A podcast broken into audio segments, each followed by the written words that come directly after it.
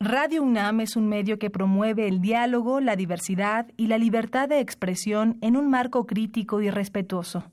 Los comentarios expresados a lo largo de su programación reflejan la opinión de quien los emite, mas no de la radiodifusora.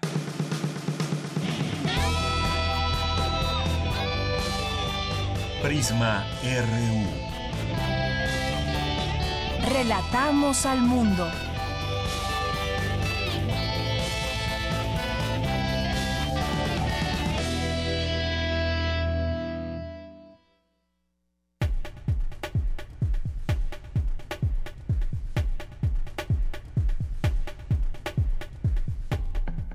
Hola, ¿qué tal? Muy buenas tardes. Gracias por estar con nosotros y acompañarnos en este programa de Prisma RU que se transmite todos los días de lunes a viernes de 1 a 3 de la tarde.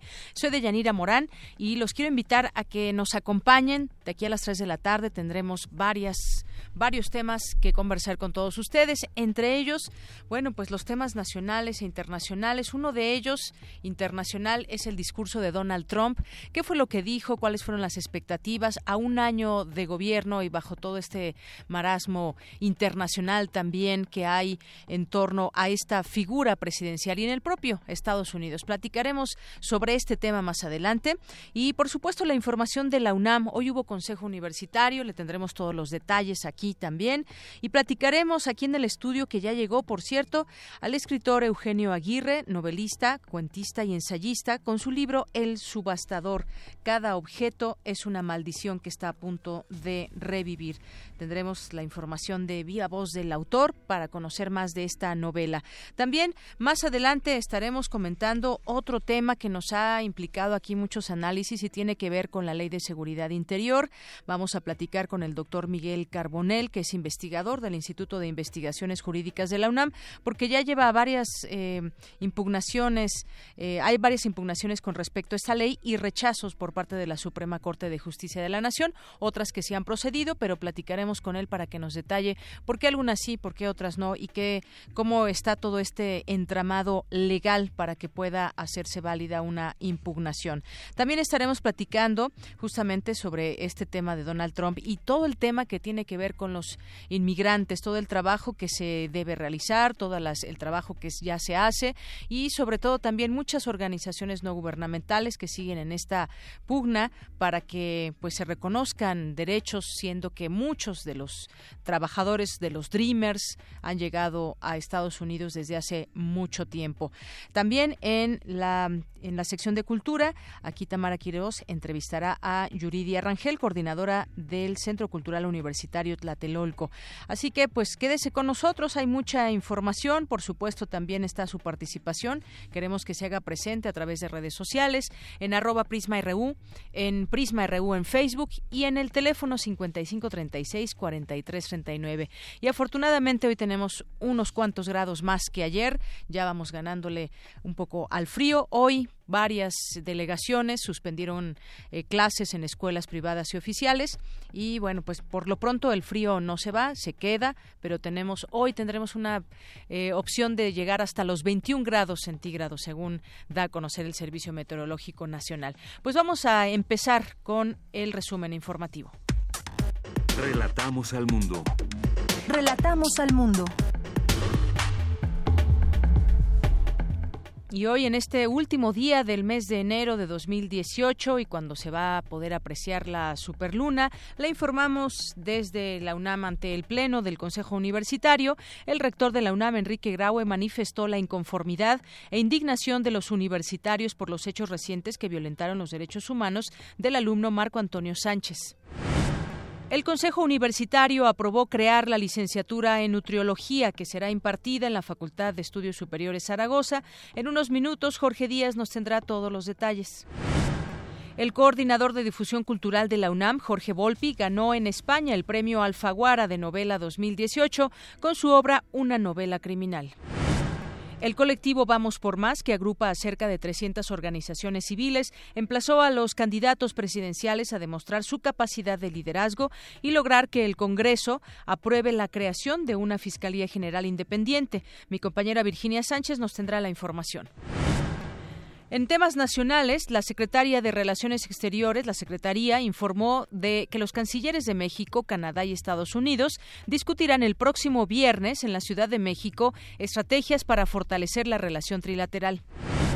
Antropólogos forenses de Guatemala apoyarán y capacitarán personal de la Procuraduría General de Justicia de Tamaulipas para la búsqueda y localización de personas desaparecidas y encontradas en fosas clandestinas. Al menos cuatro hombres murieron tras un enfrentamiento con marinos en Culiacán, Sinaloa. El priista David Sánchez Exedil de Naucalpan, encarcelado por peculado, salió de prisión tras pagar 5.8 millones de pesos como reparación del daño. El precandidato presidencial del PRI, José Antonio Mid, nombró al exdiputado federal Heriberto Galindo como su consejero político. Hoy es el último día para tramitar nuevas credenciales para votar, por lo que todos los módulos de atención trabajarán en su máxima capacidad, anunció Lorenzo Córdoba, titular del Instituto Nacional Electoral.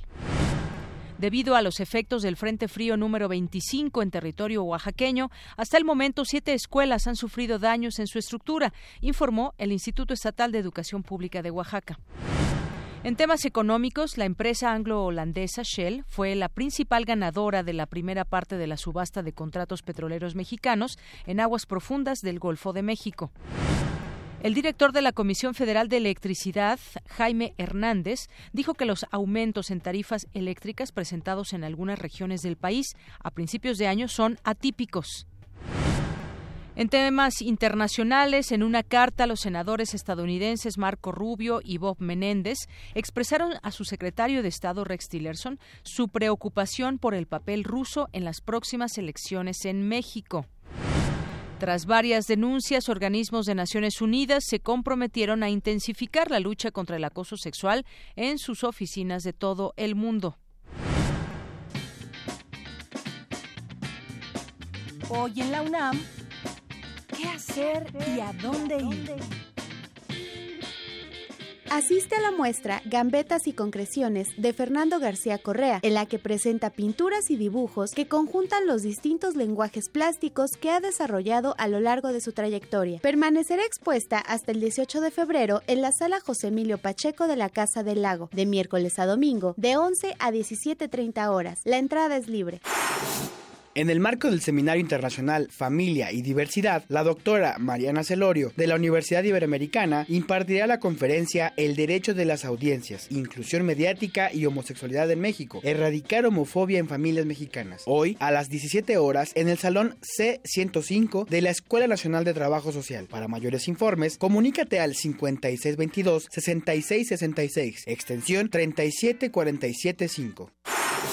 El Museo Universitario del Chopo te invita a la sesión Micrófono Abierto, lo que se lee con el oído, que coordina y conduce Rojo Córdoba y que tiene como objetivo escuchar al otro como si fuera un libro. Si te interesa participar como orador durante tres minutos al micrófono, preséntate a las 18 horas para el registro. Si solo quieres ser espectador, acude a las 18.30 horas. La entrada es libre. Como parte del Festival Internacional de Piano, esta tarde se presenta la multipremiada pianista Sarah Davis Buchner para interpretar obras de Mozart, Chopin y Gershwin. La cita es a las 20:30 horas en la sala Nezahualcóyotl del Centro Cultural Universitario y la entrada cuesta 150 pesos con los descuentos habituales.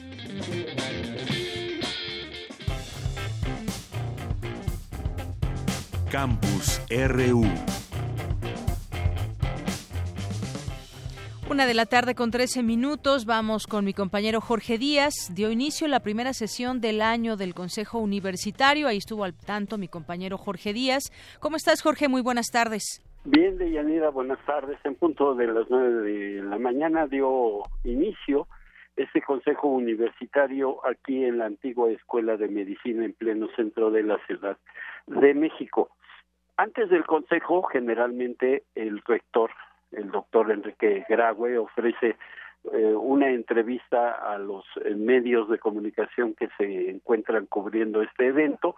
Y por supuesto eh, había que tocar a petición de los reporteros el, tema de Marco Antonio Sánchez, este estudiante universitario de la preparatoria número 8, del cual ya sabemos todo lo eh, habido y por haber respecto a la situación de este joven y que en la actualidad en estos momentos se encuentra en el Instituto Nacional de Pediatría, donde se le están llevando a cabo todos los estudios permanentes.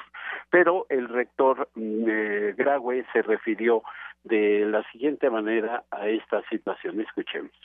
Hemos venido acompañando el caso de Marco Antonio desde un principio. Estuvimos muy indignados por su desaparición inicialmente y luego verdaderamente satisfechos del, de la respuesta de la comunidad universitaria, de la ciudadanía y de las propias autoridades para su localización. Hoy seguimos muy preocupados por estado de salud. Bien, y referente a las manifestaciones, eh, manifestaciones en distintos planteles de la UNAM, señaló que estas son manifestaciones de los alumnos que consideran eh, una violación a los derechos humanos del estudiantado universitario y que pues ellos están en su derecho de poderse manifestar de esta manera. Ya entrando en materia del Consejo Universitario de Yanira, te comento que el rector habló de lo que en ese momento, a las nueve de la mañana, el, la cosa, la, la, el punto más importante que había que discutir es la creación de la Escuela Nacional de, la, de Ciencias de la Tierra desde hace 45 años que no se conforma una escuela nacional. La última fue la Escuela Nacional de Trabajo Social. Escuchemos al rector la creación de la Escuela de Ciencias de la Tierra, en donde se unen los esfuerzos de los institutos de geología, de geofísica, de ciencias del mar limnología, de geografía, de la Facultad de Ciencias y de la Facultad de Ingeniería para potenciar la capacidad de formar profesionistas en esta área del conocimiento. ¿Y dónde va a estar esta nueva escuela? En Ciudad Universitaria, un video que se presenta generalmente al momento eh, de eh, hacer la presentación de tal o cual escuela, especialidad que se conforma dentro de la UNAM. Eso es parte de la descripción justamente de la escuela, donde va a estar ubicada, cuántos alumnos habrá. Vamos a escuchar parte de este video que se presenta previo a cada punto de la orden del día. Este proyecto educativo estará ubicado en Ciudad Universitaria, lo que permitirá colaborar de forma directa con más de 400 profesores e investigadores del mismo campo. Con la conservación de la Biblioteca Conjunta de Ciencias de la Tierra, el edificio será parte importante para albergar aulas, oficinas administrativas, laboratorios, talleres, áreas de uso común y se espera a futuro una matrícula de 3.000 alumnos. De Yanira te informo por último que se eh, aprobó la, el posgrado de enfermería en salud laboral también la creación de la licenciatura en nutriología. Y llegó el eh, punto número seis de esa orden del día, donde se hizo un informe de la Comisión de Difusión Cultural, donde tomó la palabra el doctor Jorge Volpi, coordinador de difusión cultural de la UNAM, y esto fue parte de lo que dijo en su intervención. Vamos a escuchar.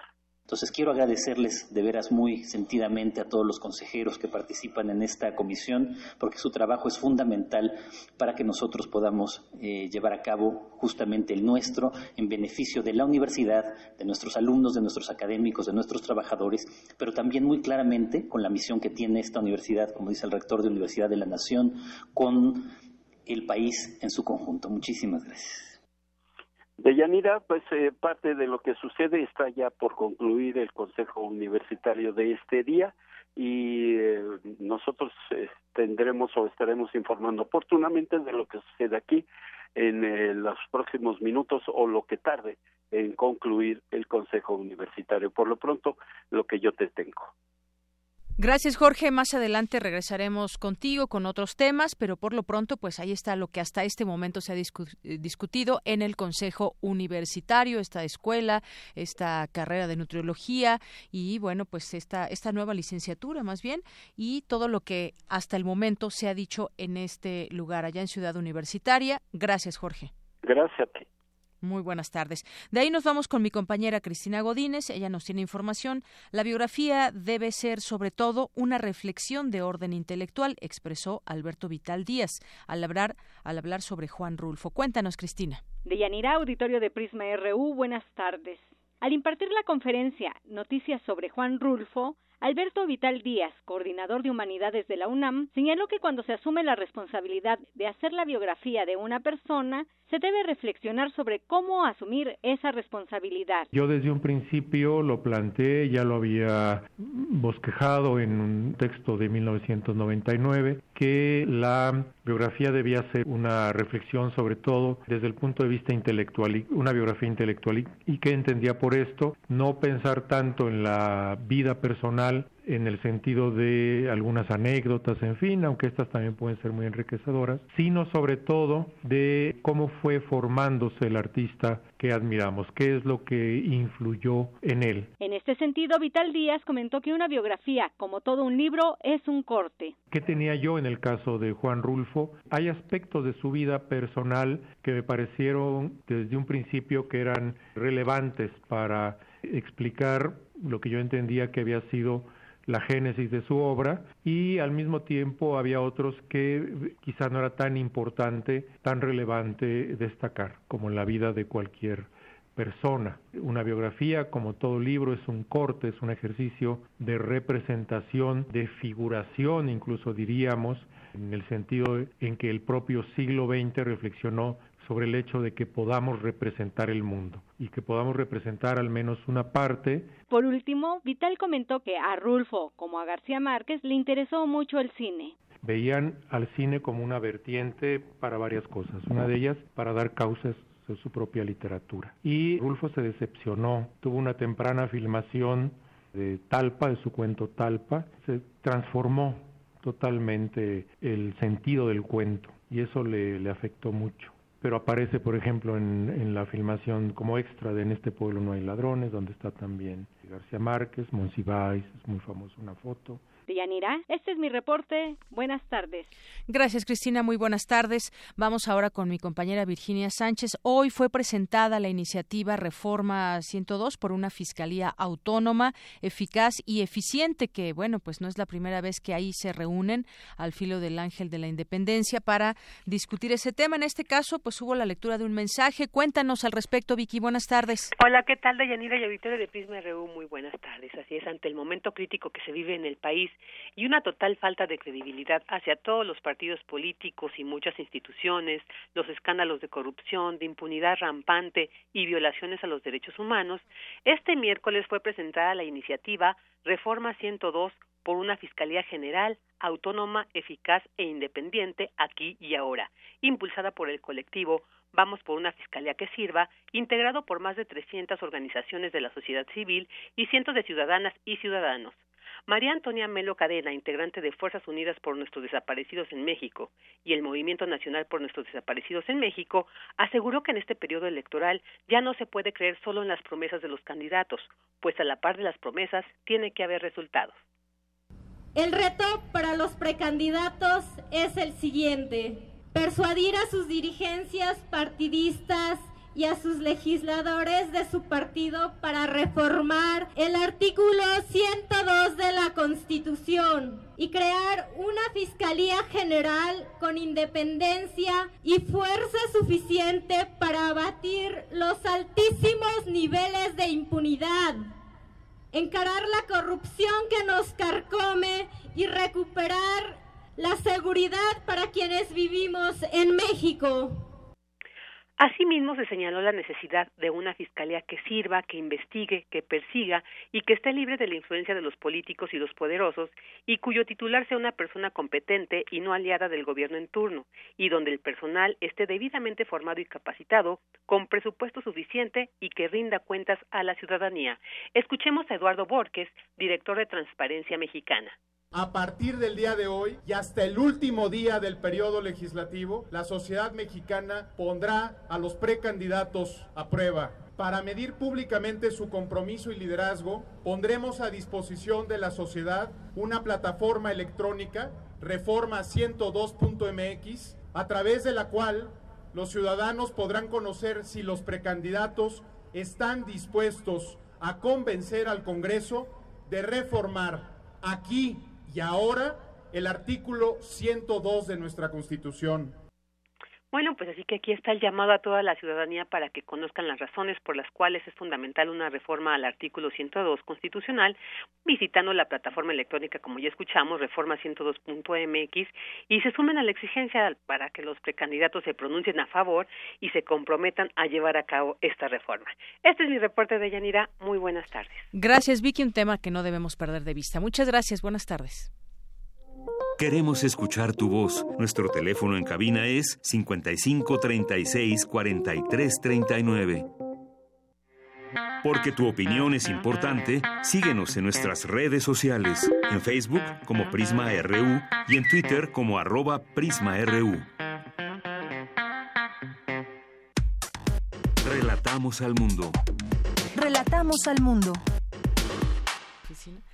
Y bueno, continuamos aquí en esta, eh, en esta em, eh, emisión de Prisma RU de Radio UNAM en este día 31 de enero. Y como les había dicho, está aquí con nosotros el escritor, novelista, cuentista, ensayista Eugenio Aguirre, que nos acompaña por esta, para platicarnos de su, de su novela El Subastador. Y antes que otra cosa, pues le doy la bienvenida. ¿Cómo está? Muy bien, Deyanira, muchas gracias. Eh, muy, muy contento de estar con ustedes y estar en en la radiodifusora de mi alma mater. Así es, bueno, pues a nosotros nos da más gusto que usted venga. Me decía, ¿por qué, ¿por qué le da tanto gusto estar aquí? Porque yo amo a la Universidad Nacional Autónoma de México. Estudié primero la carrera de Derecho y después hice una maestría en Letras. Y le tengo un fervoroso cariño. Siempre me sentí en casa en la universidad y además la universidad hizo la primera edición de mi novela Gonzalo Guerrero y, que a partir de entonces tuvo mucho éxito y, este, y sigue vigente, o sea, ya tiene casi 40 años de estar publicada. Y le tengo mucho agradecimiento. Y también he sido publicado en otras colecciones de la UNAM, en la revista de la UNAM, etcétera. Pero eh, es, me parece que es una de las instituciones por las cuales debemos estar sumamente orgullosos, porque la UNAM demuestra que México es grande, que México tiene inteligencia, tiene sensibilidad, tiene una proyección hacia el futuro muy importante que debemos de cuidar y no dejar que se desmorone bajo ningún concepto.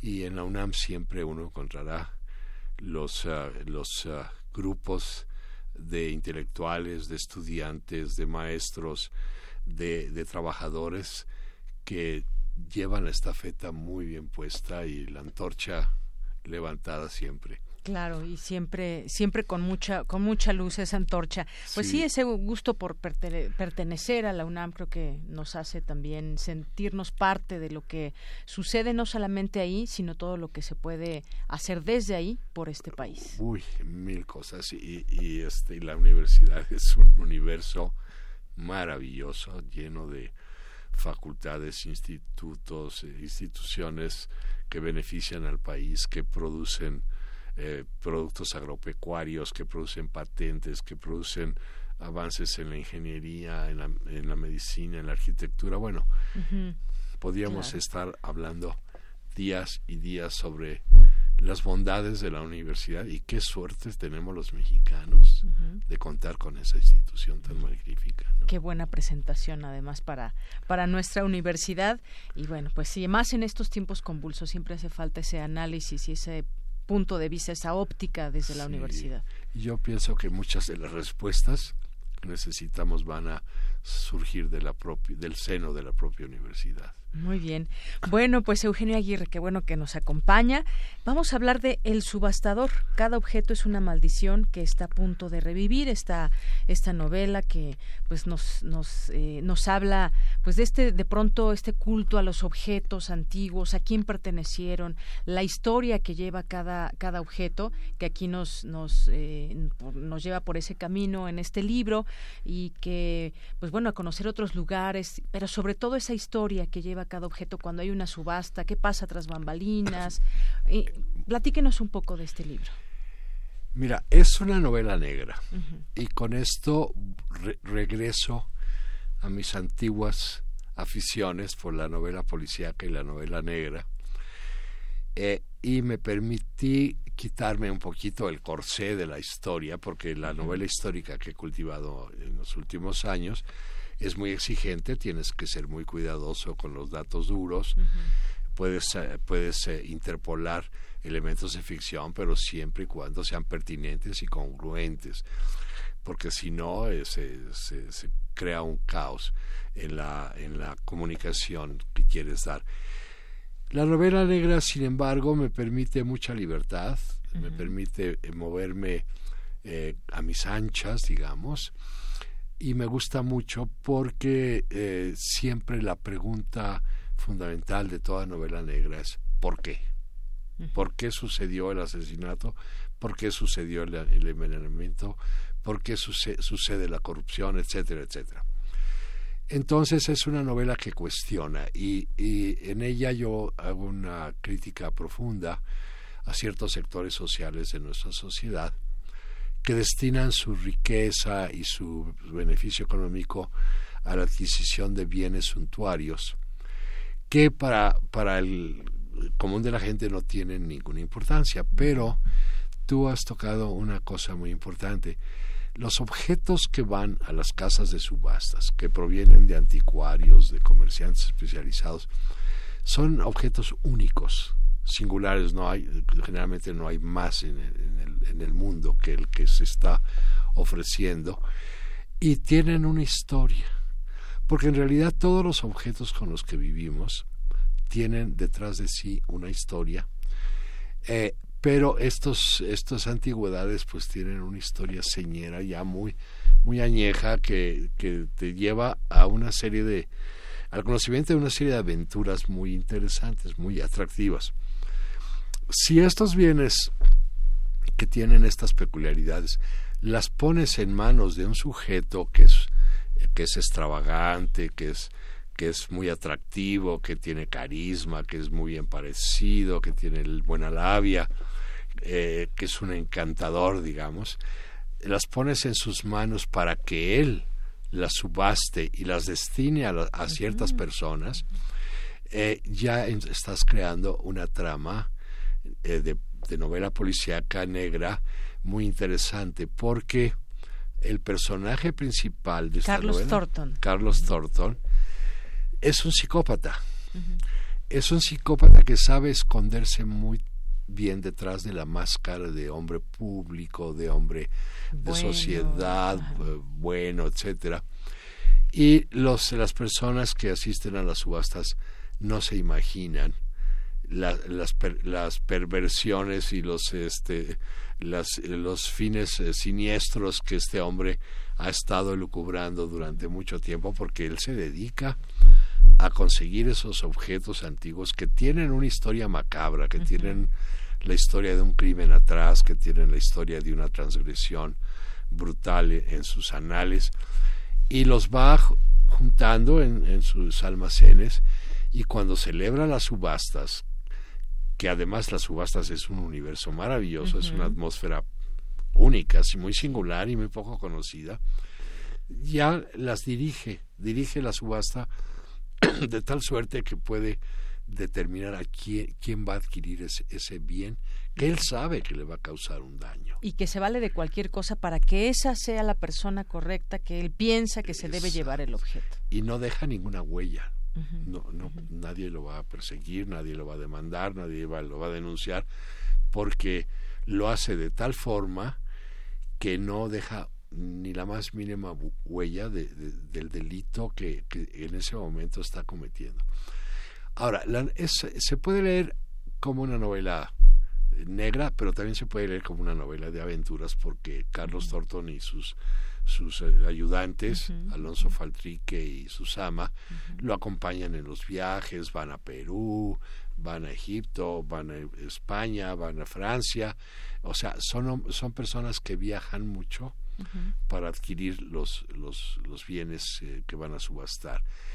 Y hay elementos también de, de ficción que curiosamente, porque, porque hay, una, hay una colección de de enanos cristalizados que él compra en San Francisco bajo condiciones muy peculiares y muy y, y de ahí viene una historia tremenda que lo lleva hasta Catemaco y cómo quitarse a estos enanos que significan también parte de los pecados que él es en persona. Así es. Pero eh, podías verlo como el, el reverso de la, de la, de la moneda, de la propuesta que hace Guillermo del Toro en su película la, la, forma del agua, que es una película maravillosa, donde él hace una, una, una propuesta positiva, una propuesta amorosa. En cambio, en los enanos de Thornton, que se convierten en esculturas cristalizadas, son el otro lado de la, de la moneda, son el lado oscuro del ser humano, son el, el lado siniestro de las relaciones. Eh, y me, me llamó la atención que pudiera haber este eh, parentesco tan disparejo. Digamos, quizás estoy forzando las cosas.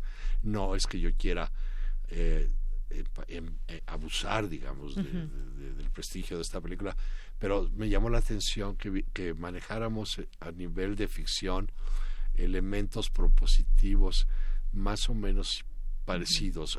Y son parecidos porque son eh, extravagantes, porque son insólitos, porque son impensados, ¿verdad? Claro, esta, esta historia, esa parte justamente de, de los enanos que están cristalizados y demás, pues es una parte, bueno, creo que muy interesante dentro de la novela, pero también nos lleva eh, eh, tras bambalinas, decía yo, dentro de una subasta de arte, cómo es que se hace llegar aquí, quiénes son esas personas, hay varios nombres que surgen ahí, cómo es, por qué se les invita a ellos, cómo tienen que ser las invitaciones, es decir, viene muy detallado todo este tema. Sí, se, les, se les selecciona por su riqueza, por su capacidad económica, económica por, por su forma de manejar el tiempo de ocio, o sea, por, por y es que así son los coleccionistas, ¿no? Y la gente que le gusta de pronto buscar esas antigüedades o la historia de los Pues mucha gente asiste a las subastas, unos por interés en los objetos, un interés honesto, sincero, profundo, pero mucha gente asiste para dejarse ver.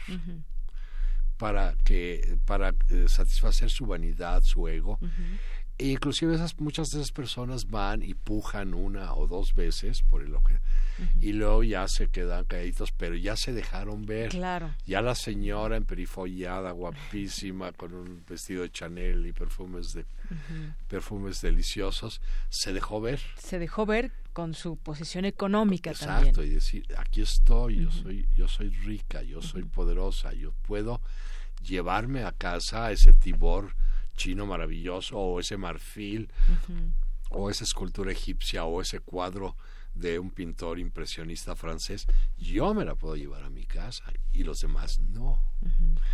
Y es como una especie de, de juego, la subasta en donde se satisfacen los intereses lúdricos de las personas, o sea, también lo puedes ver por ese lado, es como el que apueste a la ruleta aquí, pero aquí se apuesta con un fin mucho mucho más bonancible porque va a adquirir algo. Así es. Y bueno, pues estas aventuras que se pasan en el mercado del arte, cómo consigue las piezas, también una es muy interesante conocer esta parte, a dónde viaja y quiénes son esas personas que ya lo esperan y que saben lo que le gusta al personaje principal, a Carlos Thornton, y que le ofrecen justamente maravillas eh, que él puede pagar, ¿no? Porque además es un hombre profundamente rico, pero también tiene su parte sensual esta novela. Ah, no, claro, sí, tiene una parte erótica muy fuerte, muy muy explícita, eh, que es, bueno, ese es un elemento que manejo en mis libros con, con mucha frugalidad. me, y que le quedan muy bien, le sale muy ah, bien, nos, nos mete las historias. qué bueno, porque es algo que me, que me encanta es, relatar, este me gusta hacerlo. Mira, cuando se publicó este libro, Las 50 sombras de, Grey, yo me acerqué al libro y dije esto es esto es como la cenicienta esto no esto, esto me muero de la risa con lo que están contando hasta se hizo una película. Sí pero dices me parecieron muy inocentones y muy ñoñas sus propuestas y me y me, me dejó ver un desconocimiento eh, de la anatomía vaginal de, de, los personajes muy, muy grave o sea que podía, este, que una persona que realmente sabe de sexualidad y de hedonismo y de prácticas eróticas, pues está muy por encima de eso, ¿no? Así es. Entonces yo decía, bueno, esto, este libro, este, está bien para para apantallar a los tontos, ¿no? Pero no, no a las personas que saben. Claro, es, es esta parte, como usted dice, esa parte erótica que se incluye en sus novelas. En esta también en particular hay una, una historia de amor o, varias pues que es, se hay una historia de, de amor y hay una historia digamos coital por llamarla de alguna forma muy específica sin mayores sin mayores consecuencias para Thornton, pero con muchas consecuencias para la víctima que se llevó a sus aposentos. ¿no? Así es, así es que ¿cuántos años se llevaban? No recuerdo, no, sé si lo menciona ahí en la novela. Ah, más Susama y él, más o menos serían 20, 20, 25 años. sí, es, una de estas relaciones de, de admiración, de, de la, de la alumna por el que sabe, ¿no? exactamente.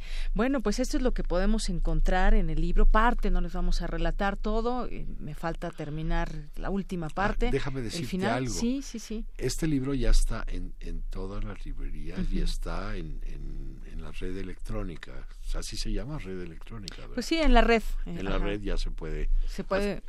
en formato electrónico en formato electrónico, sí, ya se puede. Bajar. Bajar también, sí. Ah, bueno, ahorita lo buscamos para compartirlo también desde nuestras redes sociales.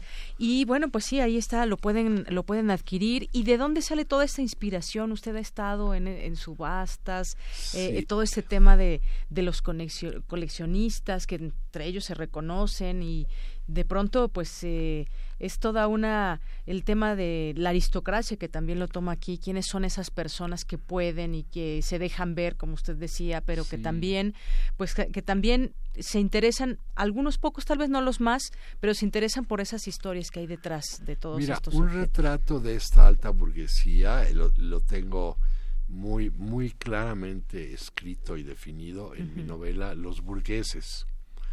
Es una clase social muy peculiar, con ciertos eh, esquemas social de comportamiento y de conducta. Lo de las antigüedades, las antigüedades siempre me han encantado. Desde, desde siempre iba yo buscando piezas que me interesaban, eh, me, que me podían, pero no, no, no tenía yo la riqueza para hacerlo, sino, pero sí adquirí algunas cosas, me estoy recordando unas boyas portuguesas, de estas de cristal, que, que tiene unas cuerdas maravillosas que arrojan los barcos, que arrojaban los barcos portugueses al mar como, como boyas, que son deliciosas. Me pasé cuatro o cinco años buscándolas. Fui a fui a Estocolmo, fui a San Francisco, fui a Nueva Orleans. Ah, ahora veo de dónde viene toda la inspiración. A muchos lugares a buscar estas boyas.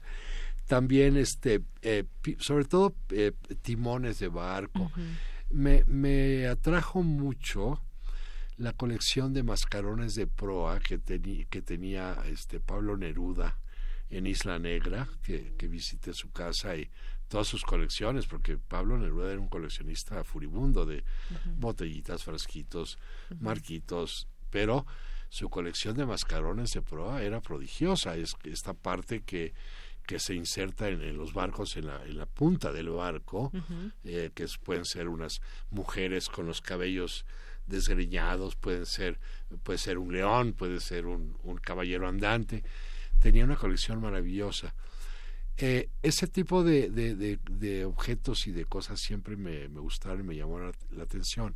Ahora, por supuesto, eh, uno va llenándose de chácharas, porque es, es, lo que son a lo largo de la vida. Que a veces uno solamente es el que le da la importancia o el valor a esos La piedrita que te encontraste en el lago Tututu en Chiquiquín, este, la corteza de abedul que cortaste en un bosque en, en, en Berlín o, en, o en Canadá, este, cos, puras eh, chacharitas que uno va coleccionando eh, que no tienen mayor valor pero sí tienen una historia.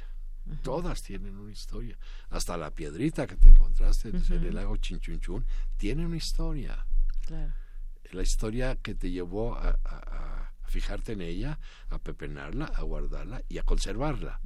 Y que se vuelve parte de nuestra historia, la adquirimos como objeto y en este caso, pues bueno, hay muchos personajes famosos que quizás dentro de sus colecciones se pueden encontrar cierto tipo de objetos y que después en la posteridad son muy bien pagados para obtener alguna de esas bueno, chácharas que uno le puede También he estado en, las, en las subastas de, Christie's, de, de, Sotheby's en Londres, en algunas subastas de, López Morton en México, en algunas eh, con algunos anticuarios como Matos, como las galerías La Granja. En fin, este pues qué maravilla, porque además yo creo que muchos de esos elementos pues sirven para para traernos algunas partes de esas vivencias o historias que en están, este libro. que están en la novela. Y la otra parte, la parte criminógena, el, que le compete a Carlos Thornton, eh, deriva de, de, en alguna forma, de los estudios que hice de criminología con el mejor criminólogo que ha habido en este país, que fue el doctor Alfonso Quiroz Cuarón que fue, eh, fue muy amigo de mi padre y después fue mi maestro en la facultad. que, y, y, sobre y de las teorías de César Lombroso sobre el fenotipo de los criminales, todo, porque me interesaba dejar en el libro una especie de radiografía de la mente psicopática de una persona, ¿no? Porque los seres humanos eh, andamos toda la vida con máscaras nos ponemos mascaritas y mostramos la máscara que nos conviene mostrar en determinadas situaciones. Pero detrás de esa máscara no sabemos nunca qué hay. Y tú puedes convivir con un ser muy amable, muy afable, inclusive bonachón, inclusive eh, que no se ve peligroso, etcétera. Y detrás de esa máscara puede estar escondido un criminal terrible, eh, satánico, eh, como se da en los casos de los serial killers. Y esta es la personalidad de Morton. Morton esconde, pero detrás está el puñal en su mano listo para darle el zarpazo. Para asestar el golpe. Sí, y creo que eso es interesante. Y creo que eso es importante para, para una novela negra, porque de eso se trata. Claro, la psicología de los personajes también sin duda reviste gran importancia, no sabemos qué hay detrás de ellos. Y, eh, y él, que el personaje principal, cómo se nos vende como una persona buena, pero que tiene, tiene eh, pues unas ideas, es un psicópata y, pues bueno, se sabe, se sabe vender, sabe atraer a su, a sus a su grupo de personas que van a las subastas, pero no saben lo que les puede esperar con él. Solamente, bueno, sus aliados que son, se vuelven cómplices de él. Ahora, ojo, esto es una ficción. Los subastadores son, no son así, son gente perfectamente normal y encantadores, ¿no? Este es un personaje de ficción. Y que han de tener muchas curiosidades seguramente dentro de su personalidad, pero esto, por supuesto, sí, es, es, ficción y no nos estamos refiriendo al genérico de los subastadores. No, no, porque eso sería, sería un atentado claro. ante un gremio muy respetable además. Ajá. Por supuesto. Bueno, pues eso es lo que pueden encontrar parte de estas de esta historia que ya nos cuenta en esta en esta novela y que nos viene a platicar Eugenio Aguirre, El subastador, cada objeto es una maldición que está a punto de revivir, que ya se puede conseguir en las librerías en formato electrónico también para que lo puedan leer.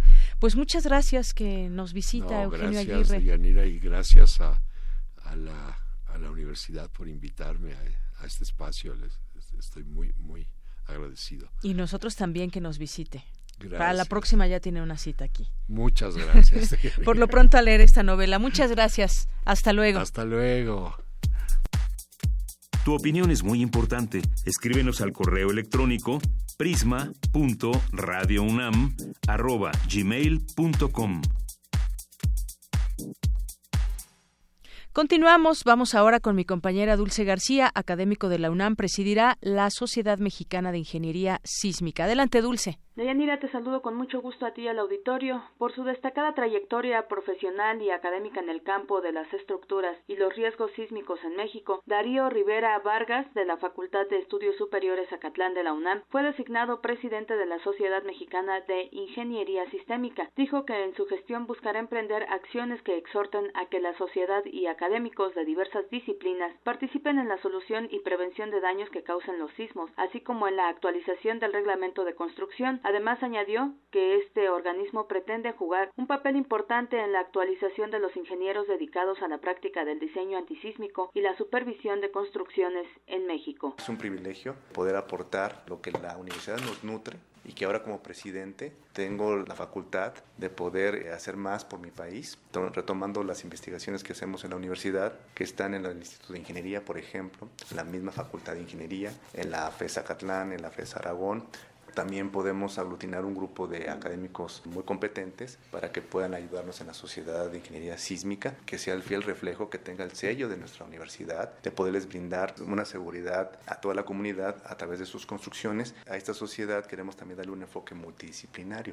Ahora consideramos muy importante que en esta sociedad también se involucren sociólogos, se involucren economistas, se, se involucren psicólogos, se involucren comunicólogos. El universitario, quien cursó la carrera de ingeniero civil en la FESA Catlán y la maestría y doctorado en la División de Estudios Profesionales de la Facultad de Ingeniería, comentó que una de las razones de especializarse en esta área fue personal, pues durante los sismos de 1985 su papá perdió el empleo debido a que el edificio donde trabajaba colapsó. Darío Rivera Vargas ha trabajado también en la instrumentación sísmica de edificios y una de sus aportaciones fue el estudio de la evaluación de Seguridad Sísmica de la Catedral Metropolitana de la Ciudad de México. Es el reporte de Yanira. Muy buenas tardes. Relatamos al mundo. Relatamos al mundo. Queremos escuchar tu voz. Nuestro teléfono en cabina es 55 36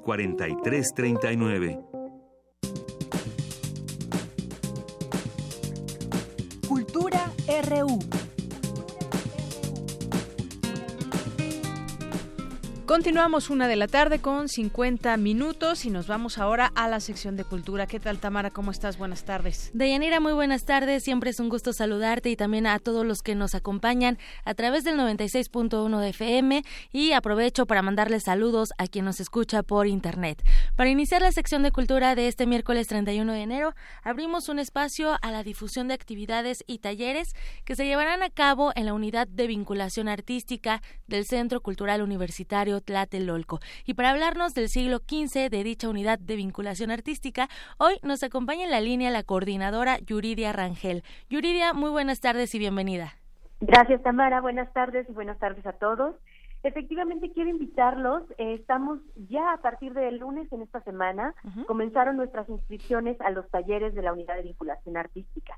Tenemos más de 50 propuestas para niños muy chiquititos, desde los tres años, para jóvenes, adolescentes incluso que están entre la secundaria y la preparatoria, 12, 15 años, jóvenes y adultos y adultos mayores también. Tenemos talleres para todas las edades y que podrán eh, tomarlos en diferentes horarios, de lunes a sábado por las mañanas o por la tarde a costos muy accesibles. De verdad que sí quisiéramos que vinieran, se acercaran aquí a la unidad de vinculación artística, estamos en Tlatelolco. Yuridia, ya, eh, bueno, más son más de 50 talleres artísticos y recreativos, llevan más de siete años, bueno, más bien siete años, van por el octavo, eh, promoviendo este tipo de actividades para diferentes edades, para diferente, digamos, eh, para diferentes intereses también, entre ellos yoga, hip hop, flamenco, muchísimas actividades que están ofertando. ¿Quiénes pueden participar? Nos dice que de todas las edades, desde bebés hasta adultos mayores. Así es, es correcto. Ya llevamos, estamos ahorita justamente en las instituciones de nuestro ciclo 15 de la UBA, comenzamos con el ciclo cero, eh, abrió el centro cultural y también la UBA en fechas muy, muy próximas. Eh, y efectivamente, cada ciclo buscamos ofertar a la comunidad, a la comunidad de la zona, a la comunidad universitaria, a la comunidad de la Ciudad de México, a que se acerquen a nuestros talleres y puedan efectivamente, por ejemplo, tomar talleres relacionados con el lenguaje del circo, talleres de pintura, talleres de modelado en barro para los adultos mayores. Esto es un taller que está pensado específicamente para adultos mayores. O, por ejemplo, quienes les gusta la lectura, la literatura en general, ahora la pueden ligar con un taller de eh, eh, creación literaria digital o videoarte o videodanza o aquellos que están interesados en hacer arte en el espacio público, también tenemos un taller dedicado a eso. y de verdad la oferta es muy, muy grande. Yo quisiera invitarlos a recorrer la página del Centro Cultural donde podrán encontrar los más de 50 talleres que les comento. Nuestra dirección es www.tlatelolco.unam.mx. Muy bien. Ahí podrán encontrar a la UVA, perdóname, y ahí podrán ya eh, revisar todos los talleres, sus costos y sus horarios. Ok, además de, esta información, hay que eh, eh, inscribirse por medio de esta esta dirección que nos estás proporcionando o también hay que ir a la UBA? ¿Cómo es el proceso para poder, para poder participar en estos talleres que oferta la UBA? Así es, una vez que ustedes visiten nuestra página, la página que acabo de proporcionarles, uh tlatelolco.unam.mx, en eh, diagonal UBA o justamente en el espacio donde viene talleres de la UBA, podrán encontrar en formulario para hacer un preregistro en Internet. Ya una vez que hayan hecho este preregistro, en donde nos dicen qué taller es el que les interesa, tienen que acudir aquí a la UBA para que nosotros podamos otorgarles una ficha de pago y puedan realizar el pago aquí mismo en nuestras instalaciones. Entonces, todo el trámite es muy sencillo, es muy rápido, lo pueden hacer el mismo día y el ciclo, ya las clases comienzan el 26 de febrero. Así es que tienen desde hoy hasta el 17 de febrero para hacer su inscripción y el 26 de febrero ya inician sus clases y bueno, pues estará muy interesante que toda la, audiencia pueda estar por acá y se puedan inscribir a nuestros talleres. Muy bien, pues sí, la verdad es que si nos ponemos a, definir cada uno de los talleres que están ofertando, eh, nos llevaríamos todo el programa.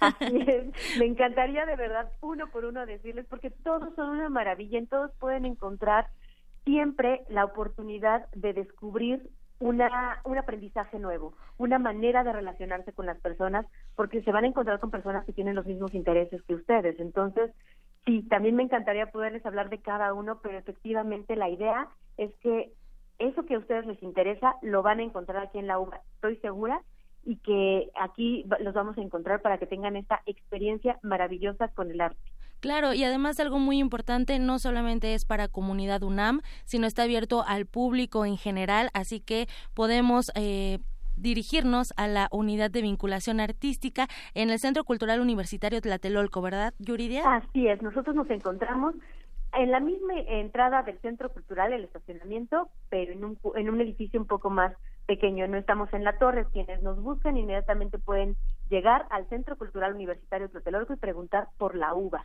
Muy y bien. rápidamente nos van a encontrar. Excelente. Y si no, entonces visiten www.tlatelolco.unam.mx diagonal uva, como la fruta, pero no, es la unidad de vinculación artística. Pero también les damos sabor y también ellos ponen el sabor de la uva. Así que los invitamos para que nos prueben. Excelente, muy bien. Yuridia Rangel, coordinadora de la Unidad de Vinculación Artística del Centro Cultural Universitario Tlatelolco, muchísimas gracias por acompañarnos en este espacio y sobre todo por compartirnos parte de la labor que realiza esta Unidad de Vinculación Artística y bueno, parte de, de los talleres que están ofertando. Ya lo dijiste muy bien, nada más recordamos, tienen hasta el 17 de febrero a todos aquellos que quieran participar de lunes a viernes de 10 a 6 y los sábados de 10 a 2 de la tarde. Ahí los talleres inician el 26 de febrero. Así es, los esperamos en nuestros periodos de inscripciones que concluyen efectivamente el 17 de febrero. Muchas gracias a ti, Tamara. Muchísimas gracias y muy buena tarde. Igualmente, hasta luego. Hasta luego. De Yanira Auditorio, bueno, pues acérquense a, a, todos los talleres, la, las actividades artísticas también que promociona el Centro Cultural Universitario Tlatelolco. Y bueno, también hoy es, es el último miércoles de mes, es Noche de Museos. También Tlatelolco tiene una gran oferta, entonces ahí les dejamos la opción. Por hoy me despido y les deseo una excelente tarde. Claro, muchas gracias Tamara. Y si no pueden, pues corran la voz. Si no pueden ustedes por cuestiones Compártanlo. de tiempo Siempre hay alguien que quiera un taller, una actividad artística. Claro que sí. Muchas gracias. Una con 57. Vamos a hacer un corte y regresamos con más información aquí en Prisma RU.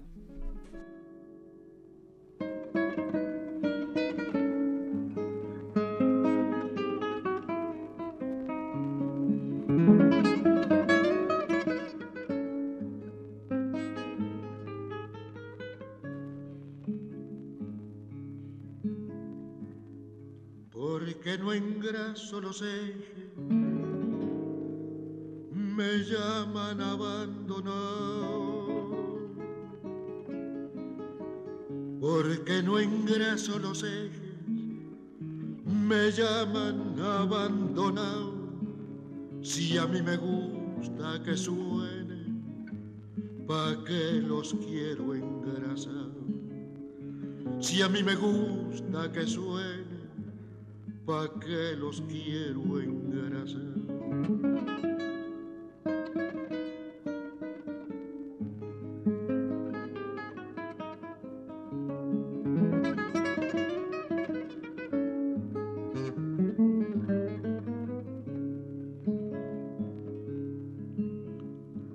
Es demasiado aburrido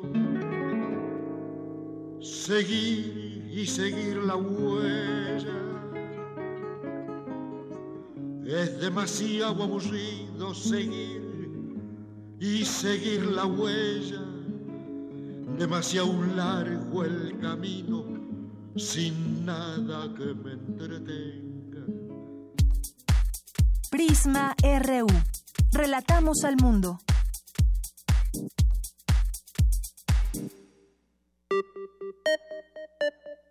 Para conocer nuestras diferencias y lo que nos une, hace falta escuchar y escucharnos. Un espacio para hablar libremente de género. Escuchar y escucharnos. Construyendo igualdad. Un programa de Radio UNAM y el Centro de Investigaciones y Estudios de Género. Todos los miércoles a las 10 de la mañana por el 96.1 de FM y a las 19 horas por el 860 de amplitud modulada. Radio UNAM. Experiencia sonora. Existen distintas versiones de México. El México de quienes se esfuerzan, quienes quieren llegar lejos. Pero el primero de julio de 2018, todos seremos parte del mismo México, en el que decidiremos con nuestro voto el rumbo de nuestro país. Si aún no solicitas tu INE, está desactualizada o ya no es vigente, acude a tu módulo. Tienes hasta el 31 de enero de 2018 para hacerlo y poder participar. Porque mi país me importa, yo ya hice mi trámite y estoy lista para votar. Instituto Nacional Electoral, INE. Dicen que lo que empieza bien, acaba bien. Si en 2016 tramitaste tu credencial para votar y todavía no la tienes, aún estás a tiempo de recogerla y evitar que la destruyan, porque eso nos cuesta a todos. Ve por ella antes del 2 de abril para mantener tu registro en el padrón electoral y así no tendrás que empezar el trámite de nuevo. Recuerda, tiene que ser antes del 2 de abril. Porque mi país me importa, yo ya recogí mi INE y votaré en las próximas elecciones del 1 de julio. Instituto Nacional Electoral, INE.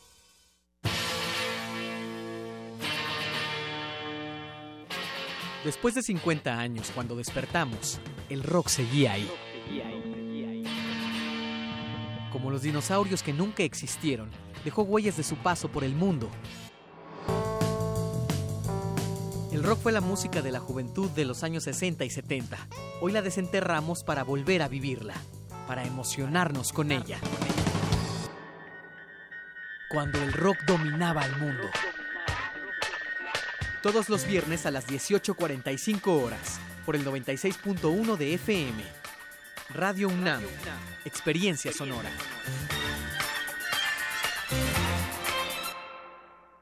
Tú, que cuando ves las noticias del gobierno actual piensas, ¿estaríamos mejor? Con ya sabes quién. Que cuando contaste los muertos de su guerra absurda pensaste, estaríamos mejor con ya sabes quién. A ti que eres empresario y hace 12 años te espantaron y hoy piensas, estaríamos mejor con ya sabes quién. A todos ustedes les tenemos una gran noticia. Sí, estaremos mejor y ya sabemos con quién. Morena, la esperanza de México. Juntos haremos historia.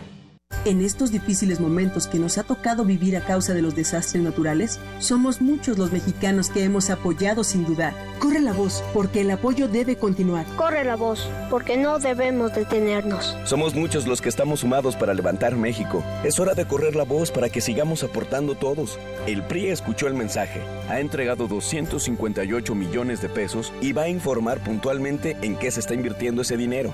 Primero, lo primero. Primero es México. PRI. Aunque al principio todas sean inmateriales, algunas ideas no se desvanecen en el aire. Perteneces a la comunidad universitaria y tienes un proyecto en una disciplina artística, comunicación o gestión cultural. Súbete al piso 16. El Laboratorio de Iniciativas Culturales UNAM ofrece durante seis meses espacio, asesoría, talleres y la posibilidad de compartir con otros proyectos, además de un apoyo económico. Convocatoria 2018. Dale a tus ideas el lugar que se merecen. El registro termina el primero de abril. Consulta las bases en el sitio web culturaunam.mx diagonal piso 16. Radio UNAM. Experiencia sonora. Relatamos al mundo. Relatamos al mundo.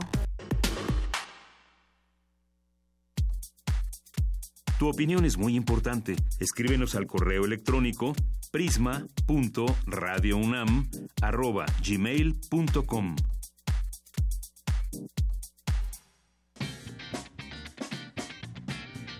Mañana en la UNAM, ¿qué hacer y a dónde ir? La Facultad de Psicología te invita a la conferencia conversatorio Cooperativismo y Economía Social, la experiencia de las escuelas de gestión social en Argentina, que impartirá la maestra Liliana Chávez Luna de la Universidad General Sarmiento, mañana a las 11 horas en el auditorio Dr. Luis Lara Tapia. El Instituto de Investigaciones Sociales, la Universidad de Guanajuato y la Red de Investigadores en Gobiernos Locales Mexicanos te invitan a la presentación del libro Hacer Ciudad, Hacer Ciencia, la agenda de los gobiernos locales del siglo Publicación que rinde homenaje a la doctora Alicia Sicardi. Acude mañana a las 12 horas al auditorio del Instituto de Investigaciones Sociales. La Facultad de Medicina te invita a la presentación del libro La comunicación dialógica como competencia médica esencial, realizado por Liz Jamuy Sutton, Alfredo Paulo Maya e Isaías Hernández Torres, con la finalidad de recopilar elementos para la enseñanza de la comunicación médico-paciente. La cita es mañana a las 12 horas en el auditorio Dr. Alberto Guevara Rojas. Asista al coloquio Neutrinos, Dark Matter and the Nature of the Universe, que impartirá el doctor Arthur MacDonald de la Universidad de Queens y quien en 2015 fue galardonado con el Premio Nobel de Física. La cita es mañana a las 13 horas en el auditorio Alejandra Haidar del Instituto de Física. Bien, y comenzamos también en esta segunda hora, además de todas estas invitaciones para que asistan a diversos eventos que promueve y propone la UNAM. Puedes también agradecer su escucha en el 96.1 de FM y en www.radio.unam.mx. Gracias también por su comunicación, ya sea vía Twitter, vía Facebook, vía telefónica al 5536-4339. Le mandamos muchos saludos aquí en Twitter a César Alberto, que pues escucha el programa y le mandamos muchos saludos. Gracias, César a Carlos Río Soto, también le mandamos muchos saludos, a Nora Arlet Morales, a la Escuela Nacional de Trabajo Social que nos escribe por aquí, a Juan M, Sin Sesgo Informativo, La Ciencia que Somos, también por supuesto este programa de Radio UNAM que se transmite los días viernes por la mañana, también a José Luis Sánchez que nos dice sigue la entrega de los recursos energéticos del país por un gobernador usurpador y entreguista, Alejandro Cardiel también nos manda muchos saludos, eh, pendiente de las transmisiones. Magdalena con González también, Muchos saludos a Oscar, Francisco Javier, que le gustó la entrevista, nos dice felicidades y buen programa. Son una buena opción de radio. Gracias, Francisco. Eh, también por aquí nos escribe Orgasmo Cultural y entre otras personas. Muchas gracias por hacerse presentes aquí a través de esta red social. Pues vámonos a la información. Vamos ahora con mi compañera Dulce García. Recibe la UNAM este semestre a casi 500 estudiantes internacionales. Dulce. Deyanira, muy buenas tardes a ti al auditorio de Prisma RU. Este 2018 la UNAM ha recibido a 500 estudiantes provenientes de 31 países que cursarán el semestre en 29 entidades universitarias. En tanto, nuestra casa de estudios tiene alrededor de 1.500 alumnos cursando estudios en el extranjero, además de 14 oficinas internacionales. Para el doctor Francisco José Trigo Tavera, titular de la Coordinación de Relaciones y Asuntos Internacionales, este es el proyecto cultural más importante del México contemporáneo. La UNAM ha sido y es el proyecto cultural más importante en la historia de México. Por el tamaño, por la diversidad, por todos los campos de cultura que cubre la UNAM. No hay otra universidad similar. Además, déjenme decirles, la UNAM hace muchas funciones para el gobierno mexicano. El Sistema Sismológico Nacional está ubicado en el Instituto de Geofísica de la UNAM, a dos kilómetros de este edificio. La Biblioteca Nacional de México está ubicada en la UNAM. La Hemeroteca Nacional, el Sistema